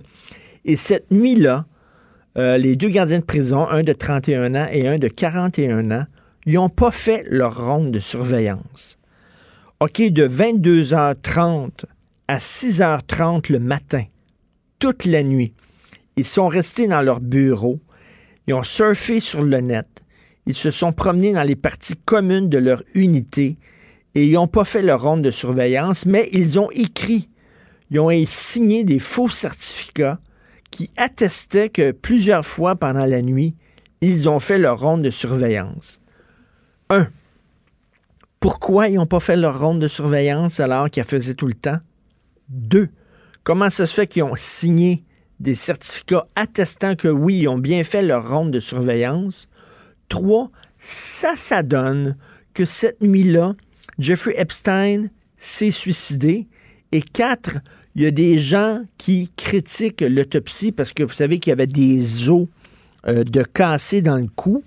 Il y a des gens qui disent que oui, quand on se pend, effectivement, ça arrive que nos os peuvent se casser. Les, ces os-là qui, lui, était cassé chez lui, ça arrive euh, que ça peut se faire par pendaison. Mais il y a des gens qui disent non, non, non. Quand ces os-là cassés dans le cou, c'est parce que tu as été étranglé. C'est pas parce que tu t'es pendu. Bref, et ce gars-là savait plein de choses s'il allait en procès. OK, il y aurait eu des témoins qui auraient témoigné. Lui-même, peut-être, aurait vidé son sac en disant Je ne coulerai pas tout seul. Il connaissait personnellement Bill Clinton. Il connaissait personnellement euh, le prince Andrew. Il organisait des orgies. Le Prince Andrew était présent. On a vu des photos où le Prince Andrew était avec une jeune fille de 17 ans. Il avait l'air complètement paf, les deux. Euh, il la collait, il s'en souvient plus. Il a donné une entrevue à la BBC, le Prince Andrew. Non, non, je me souviens pas de cette fille-là. Il y a plein de photos qui le montrent avec. Ça aurait été le procès du siècle. Ça aurait été incroyable. Ça a l'air que ce gars-là était connu de plusieurs personnes extrêmement riches et puissantes dans le milieu financier, dans le milieu de la politique, euh, qui organisaient des parties où ces gens-là étaient là, qui avait même un réseau de prostitution juvénile hyper high class pour des gens très bien positionnés dans la société. Et là, soudainement, il se tue une nuit où Gadon, Gadon, les deux gardiens de prison n'ont pas fait leur ronde de surveillance. Et comment? J'espère, oui, vraiment, là. J'espère que ça restera pas là. Là, les deux ont été inculpés, les deux gardiens de prison. J'espère que ça s'arrêtera pas là, qu'on va aller au fond de cette affaire-là. Qui leur a dit de pas faire leur ronde de surveillance? Parce que c'est ça, là, et on n'est pas fou, là. On parle plus beaucoup de cette histoire-là ces temps-ci, mais moi, je trouve que c'est une histoire complètement aberrante, là. Et euh, ça, c'est vrai, là. Il y avait vraiment un réseau de prostitution juvénile et tout ça. Il faut aller au fond de cette histoire-là. Puis le Prince Andrew, là, qui a, donné, qui a accordé une entrevue, pas une fois, il dit ah, c'est épouvantable quand même, euh, euh, les, victimes. Puis Jeffrey Epstein, c'était mon ami, mais je ne savais pas qu'il était qui trempait dans des histoires comme ça. Je, vous m'envoyez vraiment bouleversé, extrêmement touché. Et je pense aux victimes. Pas une fois, il souriait. Il disait que Jeffrey Epstein était un bon gars. Il se souvenait pas d'avoir été pris en photo et tout ça. Dieu que ça sent mauvais, toute cette histoire-là. Vous écoutez Politiquement Incorrect. Les portes du pénitencier bientôt vont se fermer. Martino, le seul qui peut tourner à droite sur la rouge à Montréal. Politiquement incorrect. Mais c'est politiquement correct de l'écouter. Alors, Luc, la liberté spécialiste de la politique américaine est avec nous. On va parler bien sûr de politique américaine, mais pas seulement, pas seulement parce que Luc est un être multidimensionnel qui s'intéresse aussi beaucoup à la culture, puis il a publié un, un blog qui me mit tellement en dépression, ça n'a pas de bon sens. Salut Luc. Oui, bonjour Richard. Luc, la liberté, donc, était de tomber sur un texte du New York Times qui affirme qu'on devrait peut-être censurer les œuvres de Paul Gauguin. J'en reviens pas. Explique-nous ça. Ben, écoute, c'est un, débat qui, qui a cours aux États-Unis, mais ailleurs au sein des, des, institutions muséales, un peu partout en Occident, j'ai envie de te dire, dans le monde c'est et, on voit dans l'actualité assez régulièrement qu'il n'y a pas que les États-Unis ou que nous qui sommes sensibles à ça, réviser ou revoir l'histoire en fonction de ce qui est aujourd'hui en 2019 jugé comme étant acceptable ou pas. Mmh. Et Gauguin, ben il y, a une exposition, il y avait il y a peu de temps une exposition au musée des Beaux-Arts à Ottawa d'ailleurs dans laquelle on, accompagnait les lecteurs ou les visiteurs, c'est-à-dire que ben oui, on exposait une série de portraits de Gauguin qui ont été réalisés quand il est en Polynésie, mais on prenait la peine de bien dire pour être certain que les gens comprennent pourquoi on le faisait, mais ce qu'on présentait dans les œuvres, ben voici qui était Gauguin, le contexte dans lequel il peint. Maintenant, ben à vous de vous faire une idée, grosso modo, sur les œuvres qui sont présentées. Mais ce que le New York Times rapporte, c'est que les inquiétudes vont plus loin que ça. Et tu le disais très bien, puis le nom de ton émission peut pas être plus euh, approprié que ça. Donc, ce qu'on rapporte dans le New York Times, c'est il y en a qui pensent à ne plus présenter Gauguin tout court. Et ça pose des problèmes parce que, un, Gauguin, quand on fait la peinture fin 19e, début 20e siècle, c'est presque un incontournable. Et en plus, Gauguin, soyons honnêtes, il est payant. C'est-à-dire qu'organiser une, exposition autour de Gauguin, ben, habituellement, c'est un succès à la fois d'estime, un succès aussi à, la caisse enregistreuse ou, à la machine pour la carte de débit, au PayPass. Euh, pourquoi est-ce qu'on s'en prend à Gauguin cette fois-là? C'est que ce qu'il ce qu'il peint essentiellement quand il est à Tahiti ou quand il est en Polynésie, c'est son entourage. Et c'est là où ça commence à, accrocher. C'est que dans son entourage, quand Gauguin est là-bas, c'est quelqu'un qui est parti de la métropole ou du continent et qui s'en va dans un monde qui est essentiellement encore un monde colonial. Et ben, les pratiques sexuelles sont très différentes, Ben oui. les règles sont différentes. Et Gauguin, qui a 43 ans au moment où il débarque, ben, va avoir des maîtresses, et même deux qu'il va épouser, qui ont 13 et 14 ans. Et Gauguin en a 43. Donc, on peut parler de l'écart d'âge, puis bien sûr, plus on est jeune, plus l'écart avec quelqu'un qui est plus vieux est important. là. Ça, ça me semble se réduire en, en importance avec le temps. Mais en plus, bien sûr, à nos yeux, à nous aujourd'hui, puis aux yeux des gens sur le continent à l'époque, ben ça fait de Gauguin un pédophile. Euh, mais bien sûr, ça s'est regardé avec les yeux du continent ou avec nos Oui, yeux mais- à nous. Puis On a une grande perspective là-dessus. Mais ce qu'on ne dit pas, c'est que ben, à l'époque, cette idée-là de, de- appelons ça de détournement de mineurs, ben, il fallait qu'on ait moins de 13 ans. Et quand Gauguin épouse les jeunes femmes en question, il le fait avec l'accord des familles concernées. Donc, les parents sont d'accord pour que ces femmes-là épousent Gauguin. Ensuite, on en arrive à ce qui est représenté dans les œuvres. Donc, il peint ses amis, euh, il peint euh, ben, ses, ses- ses amoureuses ou ses relations, il peint aussi ses enfants parce qu'il va faire des enfants à ces femmes-là. Et bien souvent, les représentations sont faites, ben, on voit des on voit des nus. Donc, on voit des nus de jeunes filles. Donc, on- il y en a qui disent, écoutez, on a excusé, on a fermé les yeux longtemps sur ça. Ça fait longtemps qu'on le sait. On n'apprend pas ça en 2019. Mais il est temps qu'on réagisse. Gauguin, c'est un pédophile. Il y a de ses contemporains à l'époque qui disent en plus c'est un être qui est insupportable, qui est désagréable. Donc, et, et là, maintenant, bon, on se dit, est-ce qu'on continue à le présenter parce qu'on encourage la pédophilie? Dans l'article du New York Times, il y a même une conservatrice de musée qui dit, écoutez, si c'était des photos d'adolescentes de 13 ans nues, euh, on réagirait, on ne le présenterait tout simplement pas. Donc, le, le- le débat est fait autour de ça. Et ça m'a interpellé parce que c'était dans l'actualité américaine, mais aussi parce que ma formation première, c'est une formation d'historien. OK. Et bien souvent, et bien souvent, on interpelle les historiens en disant, on fait quoi? Puis on le sait, là, c'est très à la mode. Les Américains sont à revoir une foule de choses autour de la question de l'esclavage, des monuments, des États sécessionnistes, ceux qui ont, euh, ceux qui ont lutté pour maintenir finalement l'économie de plantation puis l'esclavage. Donc, on, Mais- on est à revoir tout ça. Et, Mais- mais- et souvent, oui. Mais, mais je reviens pas, regarde, regarde bien, euh, euh, Alice au Pays des Merveilles de Lewis Carroll. tout bon. Lewis Carroll avait une collection personnelle de photos. Il aimait beaucoup, il était photographe. Il aimait photographier des jeunes filles nues. Il photographiait beaucoup des jeunes filles de 13, 14 ans nues. Euh, on peut euh, voir ces photos-là. C'était ses collections personnelles. Écoute, est-ce qu'il faut euh, bannir Alice au Pays des Merveilles, retirer Voilà. le film de Tim Burton, le film animé de Disney? Je suis allé voir il y a trois ans une rétrospective complète des œuvres de Paul Gauguin à Chicago. C'était vraiment, Luc, une des plus grandes expos que j'ai vues dans Voilà. ma vie parce qu'il ne faisait pas seulement des toiles, il faisait des objets, des assiettes. C'était un sculpteur.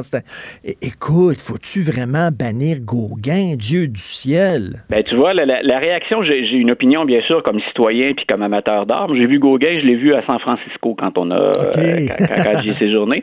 Donc, j'ai une opinion comme citoyen, mais comme historien, le premier réflexe qu'on a habituellement, puis je ne parle pas au nom des, des- des- des collègues qui, qui pratiquent l'histoire ou qui sont chercheurs, euh, mais l'historien, habituellement, ce qu'il va faire, c'est attendez un peu, là, avant de dégommer des personnages, avant de revoir l'histoire, puis surtout avant de la cacher, ce qui serait le pire, prenons la peine de remettre ça dans le contexte, étudions un peu le, milieu dans lequel ça a été produit, le contexte dans lequel ça a été fait, puis oublions pas que ben on, on a souvent, comme dans le cas de Gauguin, plus d'une centaine d'années de perspective par rapport à ces œuvres-là.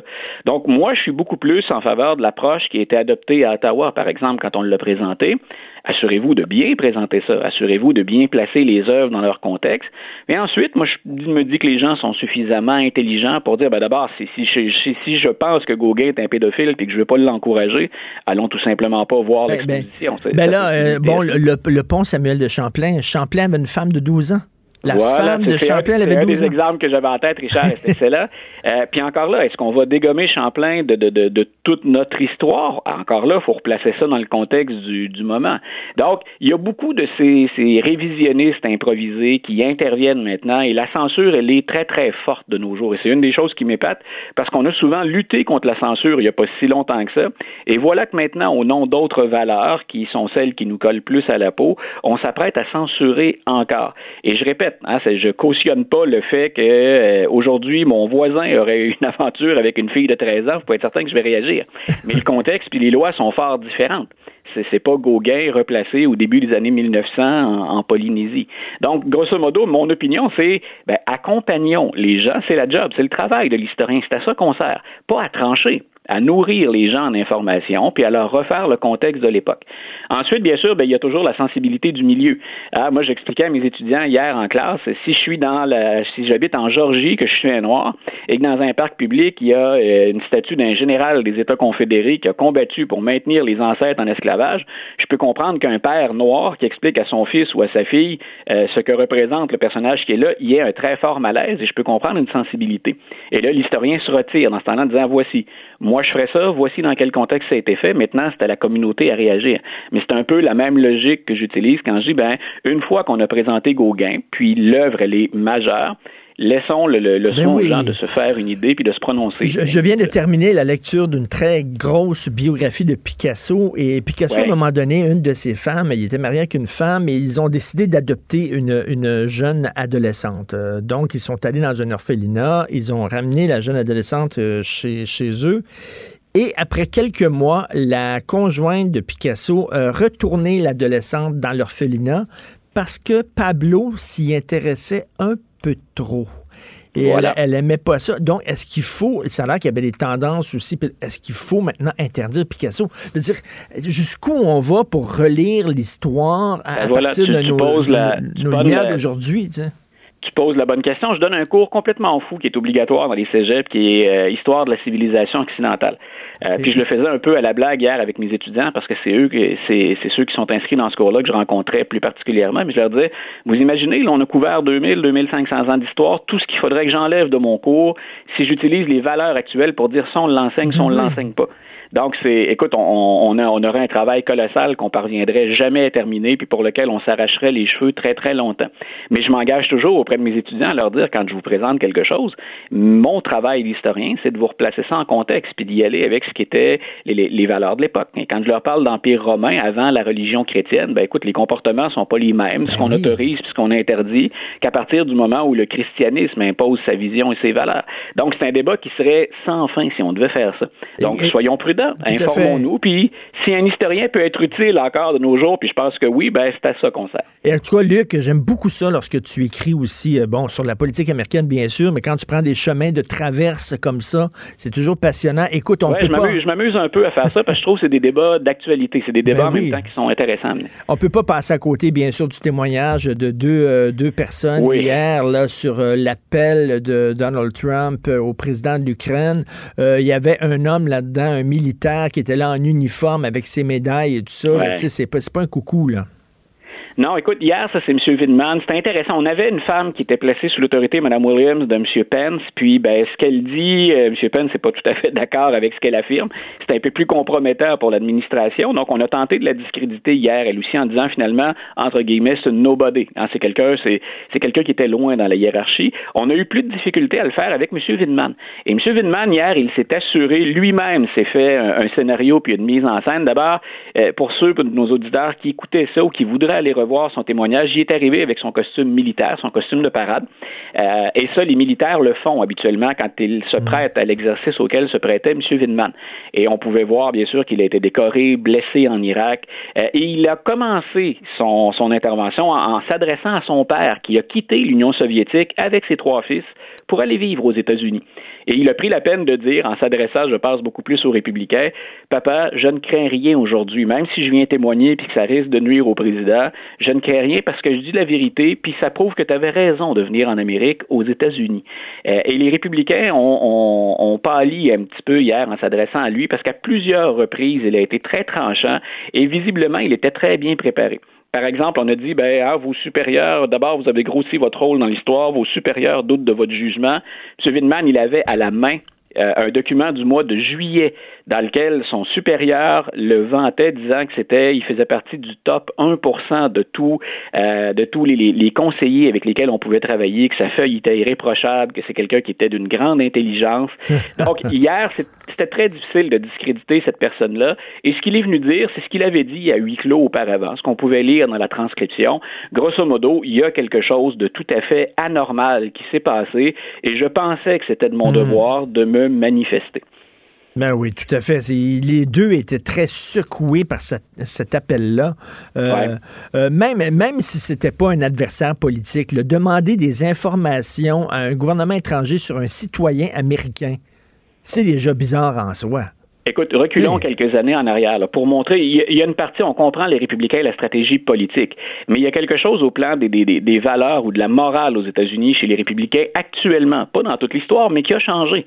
Euh, qu'un président ait pu accepter l'intervention ou l'ingérence de la Russie, ou qu'ensuite il ait fomenté avec le gouvernement ukrainien. Puis Zelensky, on espère qu'il est plus honnête et plus transparent que le régime qui l'a précédé. Mais c'était, on parlait de gouvernement corrompu, et qu'un président pense à faire affaire avec un pays étranger pour aller chercher de l'information, mais en plus sur un adversaire politique. Écoute, Obama ferait ça, aurait fait ça, les républicains seraient montés aux barricades, ben, on aurait voulu, on aurait voulu exécuter Obama sur le chat. Hier, c'était gênant et c'est encore plus gênant ce matin parce que celui qui témoigne actuellement, c'est M. Sondland. Euh, lui, il était euh, aux Nations Unies, c'est un proche de Donald Trump, et on comptait beaucoup auparavant sur son témoignage pour dire, grosso modo, c'est du vent un peu tout ça. Ce sont les médias, puis surtout les démocrates, pour des raisons politiques, qui gonflent ça. Et M. Sondland, il s'est lui-même trahi une première fois.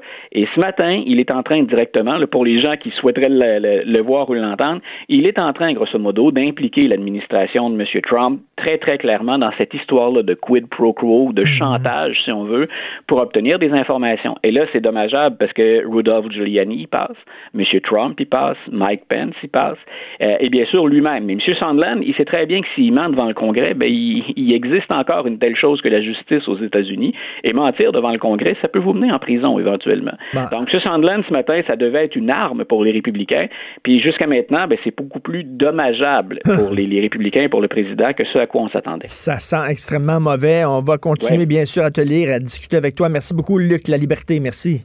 Un grand plaisir, Richard. Bonne journée. Bonne journée. Richard Martineau. Politiquement incorrect. Alors, il arrive du Maroc, il sent encore le couscous, les dates et qui sait, peut-être le hashish, on sait jamais. Le kiff, là-bas, ils disent le kiff, mon cher. Ils appellent ça le kiff? Oui, ça s'appelle pas le hashish, ça s'appelle le kiff. Christian Dufour, politologue, euh, qui est avec nous euh, chaque semaine. On parle de tout et de rien. Salut, euh, c'était bien, Bonjour. le Maroc? Oui, c'était bien. Le retour, en fait, a été un peu un choc. On m'avait dit, bah, tu sais, il y a une tempête de neige, il y a un peu de neige. Je sors de la station de métro Laurier et je réalise que c'est pas qu'un peu de neige, c'est l'hiver. C'est l'hiver. Il n'y a, pas eu de transition. On est passé là, de et, c'est ça le paradoxe, parce qu'autant la vie au Maroc peut être dure. Gens que je connais là-bas, quelqu'un, entre autres, qui, pense avoir un cancer de l'estomac, il y a 38 ans, et pour se faire traiter là-bas, là, c'est compliqué, puis il faut que tu payes. Donc, quelque part, si la vie est dure, c'est un petit paradis en termes de climat.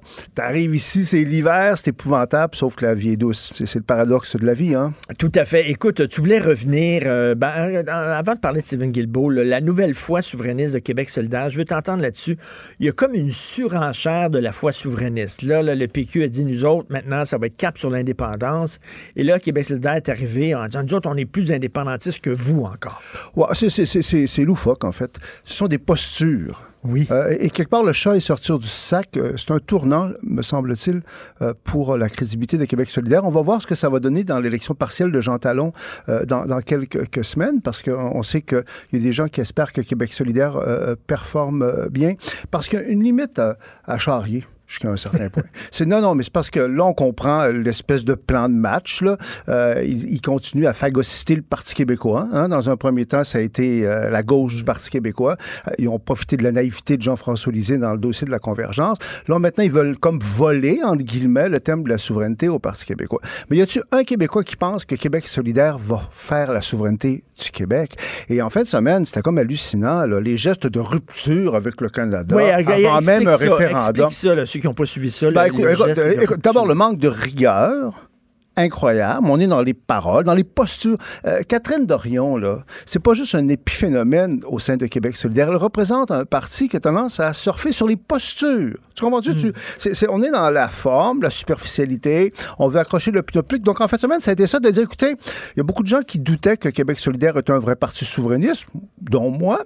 Donc là, on va, on va être plus catholique que le pape, comme on disait avant. On va leur en donner. Hein? Nous autres, on est des vrais souverainistes. On est sérieux à ce point même que si vous utilisez comme gouvernement, ce qui est, ce qui est, ce qu'on sait, ce qui est très, très euh, prochain, Là, non, ça- on n'attendra même pas le référendum pour poser des gestes de rupture avec le méchant Canada. Puis là, les mots à l'égard du Canada, puis le côté colonial, puis le côté... eh, N'importe quoi, Richard. Mais le problème, c'est qu'ils sont... Et là, ils ont peu- dit on va arrêter de payer des taxes. Oui. du, du jour au lendemain, boum, on arrête de payer des taxes et des impôts euh, au Canada. Oh, Il n'y aura plus de lieutenant-gouverneur. De toute façon, on est dans le fantasme de toute puissance. Tout est possible, là, parce qu'on sait qu'on n'a jamais accepté la Constitution de 1982. Et de toute façon, la Constitution qu'est-ce de... qu'on va, qu'est-ce qu'on va faire avec les fonctionnaires, qui, euh, des c'est- gens c'est- qui sont au Québec, qui travaillent pour le gouvernement pas fédéral? du Qu'est-ce tout, qu'on là. va Ce- faire? Ce ne sont que des paroles. Ça ne correspond à rien. Et le problème, par exemple, c'est que pour les vrais souverainistes, c'est insultant. Parce que la souveraineté, c'est une option légitime. Moi, j'ai toujours prétendu que ceux qui étaient vraiment des, des souverainistes, comme des gens comme Mathieu Bock-Côté, là, quelqu'un pour qui j'ai beaucoup de respect, ben, là, la souveraineté par l'heure du jour c'est moins qu'on puisse dire, c'est très loin des préoccupations des Québécois. Les Québécois qui sont vraiment souverainistes, c'est pas le temps d'en parler. Qui attendent que le contexte s'y prête. Comme, tu sais, quand la France avait perdu l'Alsace-Lorraine en 1870 dans la guerre contre la Prusse, ça avait fait beaucoup de mal aux Français. Puis ils voulaient récupérer l'Alsace-Lorraine, mais c'était pas réaliste de, de confronter la nouvelle Allemagne puissante. Et Clémenceau leur avait dit, entre autres choses, ne jamais en parler, toujours y penser. Ah, et moi, la souveraineté serait peut-être le temps qu'on qu'on arrête d'en parler. Ça décrédibilise la souveraineté. Et en plus de ça, c'est qu'il y a une partie très importante, au moins la moitié des supporters de Québec solidaire qui ne sont pas souverainistes, vraiment pas, qui sont fédéralistes. Donc, on va voir. Moi, je Non, non, non, non. Gabriel Nadeau-Dubois, il a, ren- il a jamais rencontré de fédéraliste à Québec solidaire. Ben, il devrait plus sortir pour, euh, au sein de ses troupes. Écoute, jusqu'à un certain point. non, mais- non, mais ce qui est le- intéressant, comme tu vois, moi, je ne suis pas très sympathique à l'égard de Québec solidaire. Je pense que les gens s'en rendent compte. Mais il me semble que ça peut être un point tournant parce qu'il y a quand même le principe de réalité. Il y a une limite à dire n'importe quoi.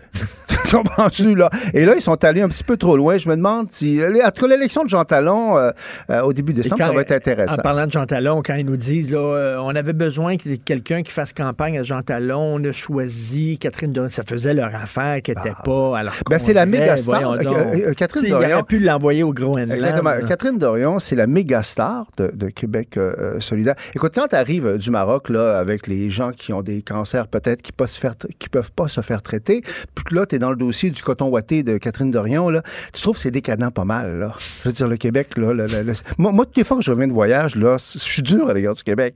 Parce que je me dis, il y a une limite quand même à charrier, puis à être dans, des choses qui sont superficielles. Mais le réel est là, euh, et dans la mesure où ça reste un système politique compétitif et fonctionnel, ben, là, la complaisance à l'égard de Québec solidaire, sauf dans le devoir un peu, j'ai remarqué, euh, euh, la complaisance à l'égard de Québec solidaire semble un peu terminée parce que dans la presse hier, il y avait quand même des articles, des commentaires dévastateurs. Dans le Journal de Montréal, euh, je pense que José Legault avait dit que c'était Oui, du ben délire.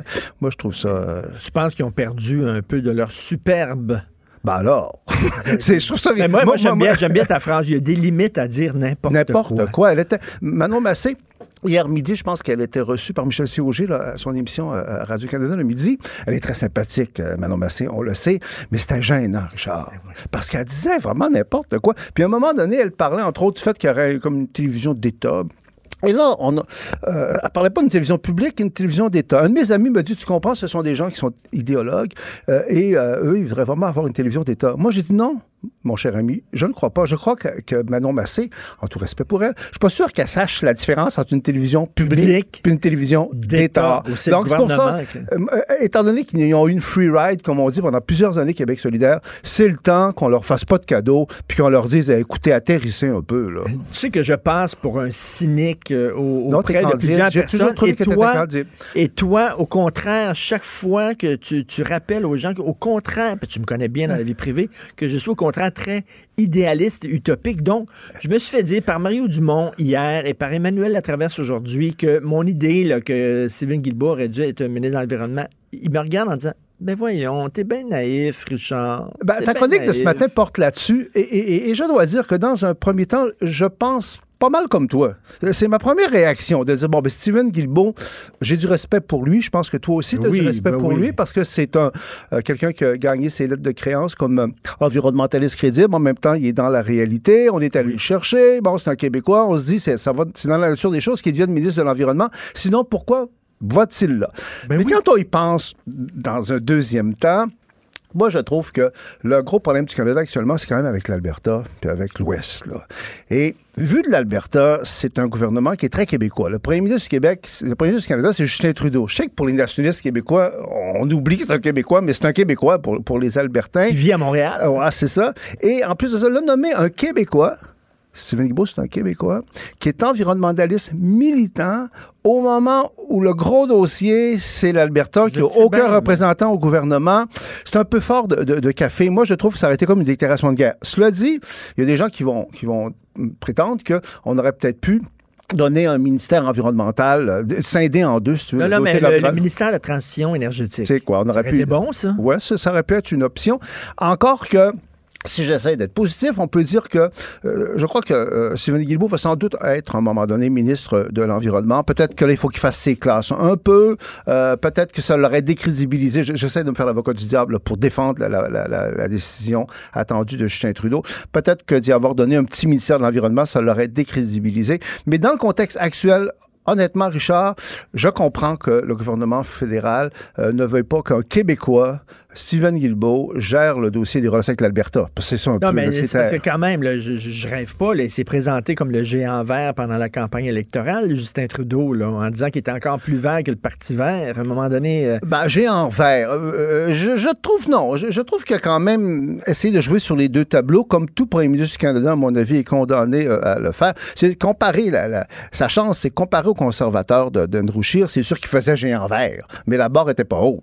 Tu vas voir avec, avec moi. Donc, donc dans ça, ça, il essaye de, jouer euh, sur euh, les deux tableaux. Moi, je, je donc ça m'étonne pas vraiment. Puis aussi, l'autre point. Euh, c'est que euh, Stephen Guilbeault va hériter quand même du ministère du patrimoine, là, d'après ce qu'on nous dit. là. Euh, ce qui est quand même pas euh, une sinécure. Puis pour le Québec, c'est important le patrimoine. Pour la culture québécoise, c'est important. C'est lui qui va être responsable du dossier là, de la taxation là, euh, des, des, des, des sociétés internationales, là, le, GAFA. là-dedans? Ouais, mais en tout cas, il Ben, reste que c'est un vrai vie, Il défi. l'a consacré à la lutte Écoute, environnementale. euh, Monsieur Green là, du Parti vert il me dit, je, je disais ça dans le métro ce matin, écoutez, je comprends pas parce que je lui ai déjà parlé, puis il n'a jamais manifesté aucun intérêt pour la musique, la culture et le théâtre. je trouvais ça d'un mépris incommensurable. J'ai- vraiment, j'ai arrêté sur la même phrase. Ah, ça faisait bizarre Il dit- il n'a jamais vu une pièce de théâtre. Non, mais euh, est-ce que est-ce qu'il devrait claquer la porte? Non, non, non, pas du ben, tout. Voyons, là. Écoute, là-dessus, là, il fait son entrée sur la scène politique fédérale. Euh, je pense qu'il y a un avenir devant lui. J'ai l'impression qu'il va l'être ministre de l'Environnement à un moment donné. Bon, on peut prétendre qu'on lui donne le temps de faire ses classes, de prouver qu'il est quand même bon politicien. C'est vrai que le contexte... Écoute, Richard, actuellement, pour le gouvernement fédéral, là, le problème, c'est pas le Québec, là, avant tout. Le premier problème, c'est pas le Québec, c'est l'Alberta et la Saskatchewan. Et puis, il y a- il y, a comme un gros, euh, gros contentieux à régler. On le sait, il y a une espèce de québécophobie et de francophobie en Alberta qui commence à être épeurant. Imagine, là, tu nommes un Québécois, un Québécois Non, francophone, qui est ministre de l'Environnement, qui est un militant environnementaliste. Il vient de la province qui est dans l'environnement jusqu'aux oreilles. Vu de l'Alberta, là, vu de l'Alberta, ça n'aurait pas Ben, passé c'est du tout. ça. Vu de l'Alberta, il est, il est considéré, Stephen Guilbeault, comme étant un crinqué, un militant radical. Vu d'ici, il est très critiqué par les environnementalistes parce qu'on le trouve trop près du milieu des affaires et trop pragmatique. Sauf que ce matin, je ne sais pas si tu as remarqué, étant donné que l'information semble avoir coulé, puis ça semble vrai, là, les environnementalistes mettent à critiquer le fait qu'il ne sera pas ministre de l'Environnement. Parce que ça aurait été un, un très euh, bon coup. Son handicap, au fond, c'est que c'est un Québécois et c'est un francophone. En plus d'être un environnementaliste. Tu comprends-tu? Les trois ensemble, Oui. euh, c'est la beaucoup. tempête parfaite. Mais, mais moi, il me semble que euh, il faut qu'il range son frein. Il est dans une dynamique de responsabilité. Il fait pas du Catherine Dorion, là. Tu comprends? C'est pas, c'est pas Catherine Dorion actuellement. Il faut pas qu'il fasse- pas dans l'égocentrisme, puis moi, moi, moi. Là. Il faut qu'il attende, mais c'est clair que s'il était jamais dans l'environnement, ça ferait un peu bizarre. Il y a des, il y a des propos, il y a des propos anti-Québec qui sont tenus en Alberta. Mais il y a des propos anti- anti-Alberta qui sont tenus au Québec aussi. là. Ouais. Yves-François Blanchet, là aussi, qui tire à boulet rouge sur le pétrole sale, puis l'Alberta, puis tout ça. Tu sais, c'est comme... il y a une- Ouais, c'est ça. Moi, je trouve que le, je trouve ça dommage parce que euh, il y a euh, quelque chose qui n'a jamais été réglé dans les relations entre le Québec et le reste du Canada. C'est des séquelles de la conquête. Là. Il, y y a une, une francophobie facile dans le reste du Canada. Mais le problème, c'est que depuis un an, le Québec a été très maladroit euh, dans la gestion de ce dossier-là, à partir de la fameuse déclaration du premier ministre François Legault sur le pétrole Ben sale. oui, le pétrole Il y a sale. juste un an. Je hier avec un ami, on s'est même quasiment chicané, là, un ami très cher. Dit, tu défends l'Alberta, tu défends l'Alberta. C'est vrai que c'est un pétrole sale. Mais quand tu es premier ministre du Québec, toute vérité n'est pas bonne à dire. Puis rappelons qu'il y a un an, là, il n'y a plus personne ou presque qui parlait du, euh, du pipeline au Québec, euh, puis euh, TransCanada Est. C'était enterré, c'était mort et enterré, cette affaire-là. Euh, Alec Castonguay me le disait, il, couvrait la, la conférence des premiers ministres où M. Legault avait ça. Puis là, M. Legault a sorti ça de son sac. Ah, c'est le pétrole sale de l'Alberta. Puis là, il a comme allumé quelque chose. là. Puis Jean-François Blanchette, Yves-François Blanchette, c'est nom difficile ces noms-là, Yves-François Blanchette, moi, je me suis dit, est-ce que c'est de la provocation? Est-ce qu'il veut écœurer les Albertains, puis euh, comme encourager une espèce de sentiment anti-Québec pour pousser les Québécois vers l'indépendance? Ou c'est simplement un manque de sensibilité? Mais moi, franchement, j'ai trouvé que de dire, là, le mouvement euh, indépendantiste de l'Alberta, qui, qui est chimérique, là, ça ne aboutira jamais nulle part, mais, quand même, c'est comme Québec solidaire, en fait. donc, donc- donc, mais de dire, c'est pas comme le Québec. Nous, c'est noble. Nous, c'est l'identité, c'est les valeurs. Vous, c'est le pétrole. C'est du capitalisme. Moi, je trouve ça tellement méprisant. Et dans ce sens-là, je trouve on souffle sur le feu. Est-ce que c'est vous, à, ton avis, Richard, est-ce que tu penses que Yves-François Blanchette, euh, parce que mon ami hier me dit, ah, Ben, ben. ça, il fait, ça fait son affaire, au fond, il veut les écœurer. Ben, moi, je pense que oui, parce que si le Bloc a ressuscité, c'est parce qu'il y avait un sentiment anti-Québec en Alberta qui a, qui a- qui a- qui a aidé à la résurrection du Bloc. Il y a eu la loi sur la laïcité. qui C'est ça, c'est ça. Ouais. En tout cas, c'est le cas. Moi, ce que, moi, ce que je prétends, puis j'ai, dit ça à mon ami hier, c'est vrai qu'on a eu une vraie discussion. Là, Je- tout à coup, je me suis dit, il faut qu'on se calme, qu'on se calme. Euh, j'ai dit, ben là, c'est bien beau ton affaire, là, mais là, là, on va payer pour ça. Parce que c'est clair que les prochaines négociations sur la péréquation, là, Ah oui. on va perdre quelques milliards. Là. Il y a un prix à payer pour pas être dans le réel. Je sais pas ce qu'on va ce que je veux dire. C'est avec- et, et- et ce qui est terrible, c'est que c'est totalement inutile parce que c'est pas vrai que le Québec c'est l'obstacle à l'exportation de l'énergie de l'Alberta. Pas du tout. C'est- la Colombie-Britannique, c'est les groupes environnementaux, c'est les Autochtones, c'est Ottawa. C'est- vraiment terrible qu'on soit devenu le bouc émissaire parce qu'on est différent d'eux. Il y a une vieille francophobie. Je trouve qu'il y a eu un manque de réalisme. Ben, ça, c'est drôle aussi. Effectivement, c'est deux poids, deux mesures, parce que la Colombie-Britannique aussi s'objecte au pétrole et tout ça, sur le passage euh, sur son territoire d'un oléoduc.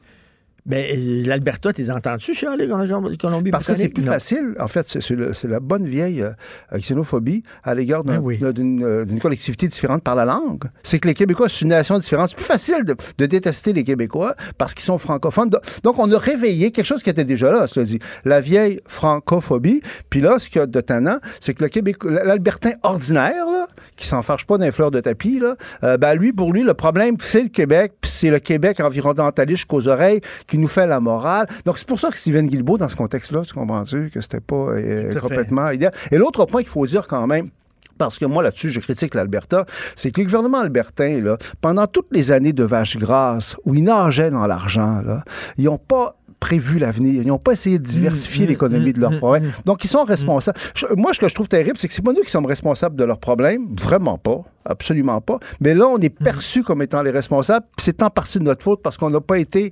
euh, mais mais c'est québécois. Mon ami d'hier, lui, il trouvait que je défendais trop l'Alberta. Mais, mais, mais tu as, tout à fait raison. Écoute, tu m'as raconté il y a quelques semaines que tu as participé à un débat, une discussion sur la réforme du, euh, du mode de scrutin. Bon, et, euh, et la, la- la jeune fille, la jeune femme devant toi euh, était à court d'arguments et le seul argument qu'elle t'avait sorti, c'est que de toute façon, toi, tu es un homme blanc euh, au-dessus de 50 ans. Que bon. ça. Euh, donc, euh, écoute, c'est le hockey boomer. Le hockey boomer qui est l'argument des plus jeunes. Femme ta gueule.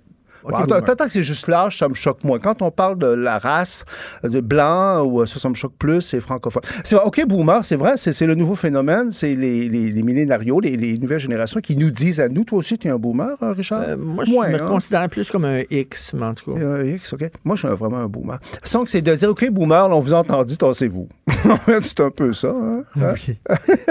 et, et moi, ça me rappelle, j'essaie d'être honnête. Mais, mais je- je- chaque génération, je- quand, quand j'étais jeune, j'ai écrit un livre qui s'appelait La chasse à l'éléphant contre Ben oui, ce que tout tu avais ça. lancé, d'ailleurs, mon Mais cher. oui, ben oui. Quand, quand t'es jeune, tu chiales contre les- la génération précédente, ça fait partie de la game aussi. Puis quand tu vieillis, tu chiales contre les plus jeunes. C'est ça la vie.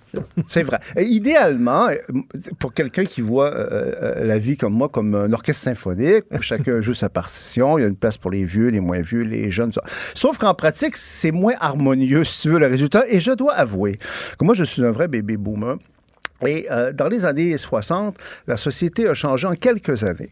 Et moi, je me souviens très bien, tu pensais, euh, mettons, on est en 66, 67, 68, là, et euh, ce qui était arrivé avant 1960, ça semblait tellement dépassé et tellement vieux et tellement sans intérêt.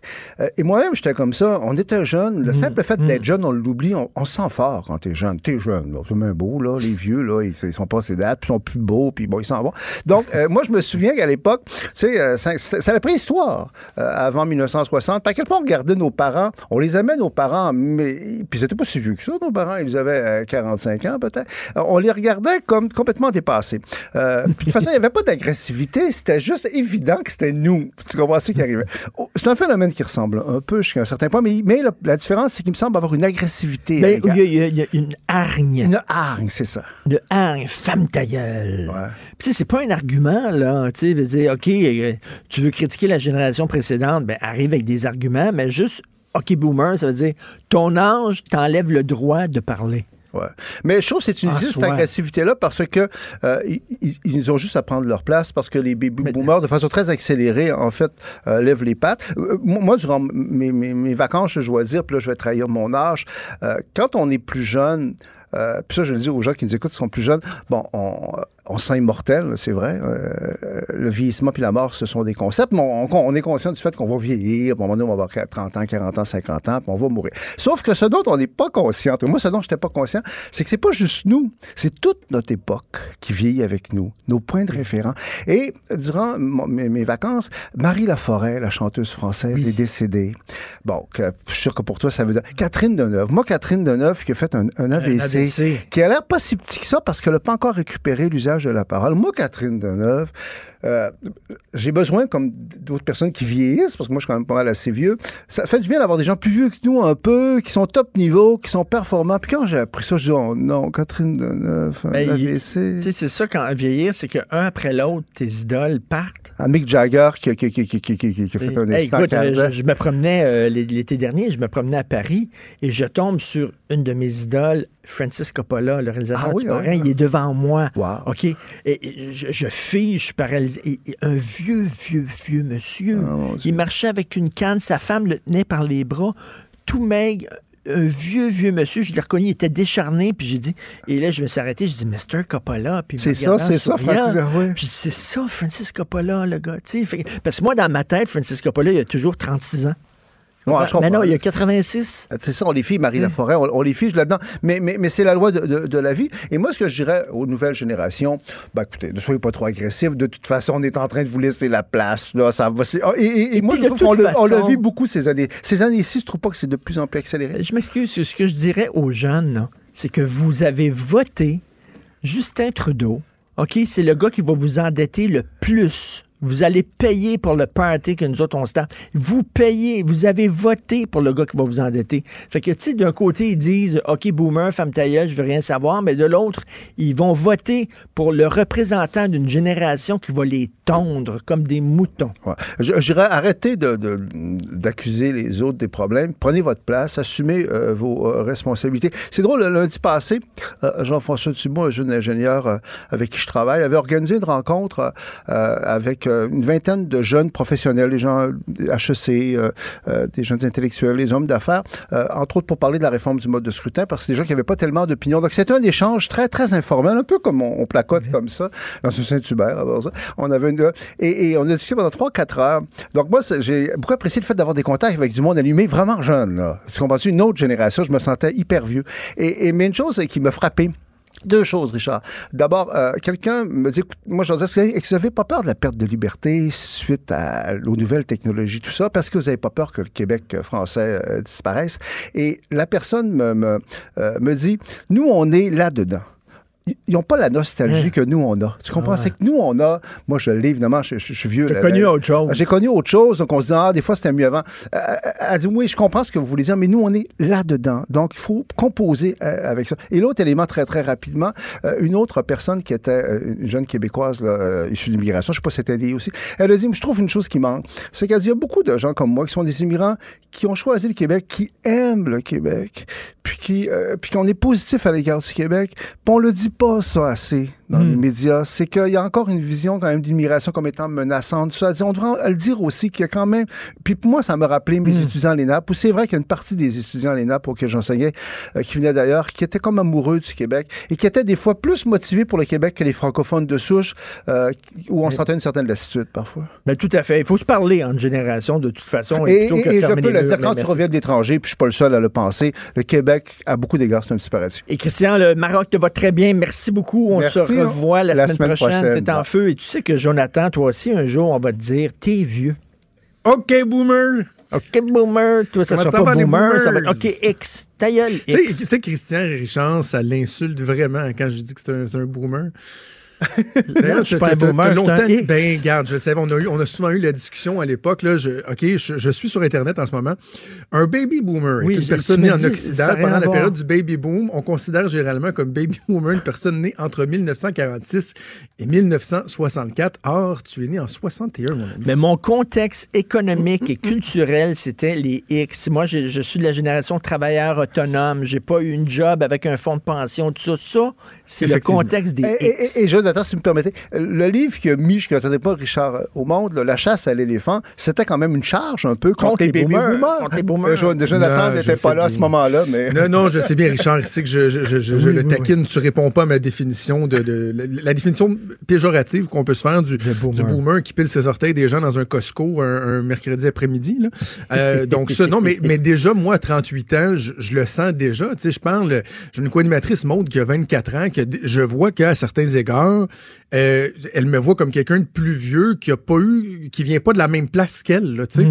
Donc, chaque génération va toujours juger durement euh, la génération qui, euh, qui lui succède, mais en même temps, ça nous empêche pas de pouvoir aussi avoir un certain regard critique. Là. Ben oui, on peut avoir un la, la regard. Ben question de la détresse psychologique à l'université, j'en ai parlé hier. Je te, je te- je te disais que j'étais pour faire une entrevue avec une prof de l'UCAM en, en psychologie, puis elle-même a reconnu, Richard, je, je me roulais à terre, là, que la génération papier bulle y est pour quelque chose Ah dans oui. cette détresse psychologique-là. Elle disait, Ah oui, oui. tu sais, euh, l'individualisme, les médias sociaux et tout ça, mais la surprotection des enfants, qui est, euh, qui est la, la réalité d'aujourd'hui, qui est très contemporaine, au, au primaire, au secondaire, fait en sorte que quand tu arrives au début de ta vie adulte, c'est comme une espèce d'hybride quand tu es à l'université. Tu es encore aux études, mais tu es un adulte, tu es Mm. dans le vrai monde aussi.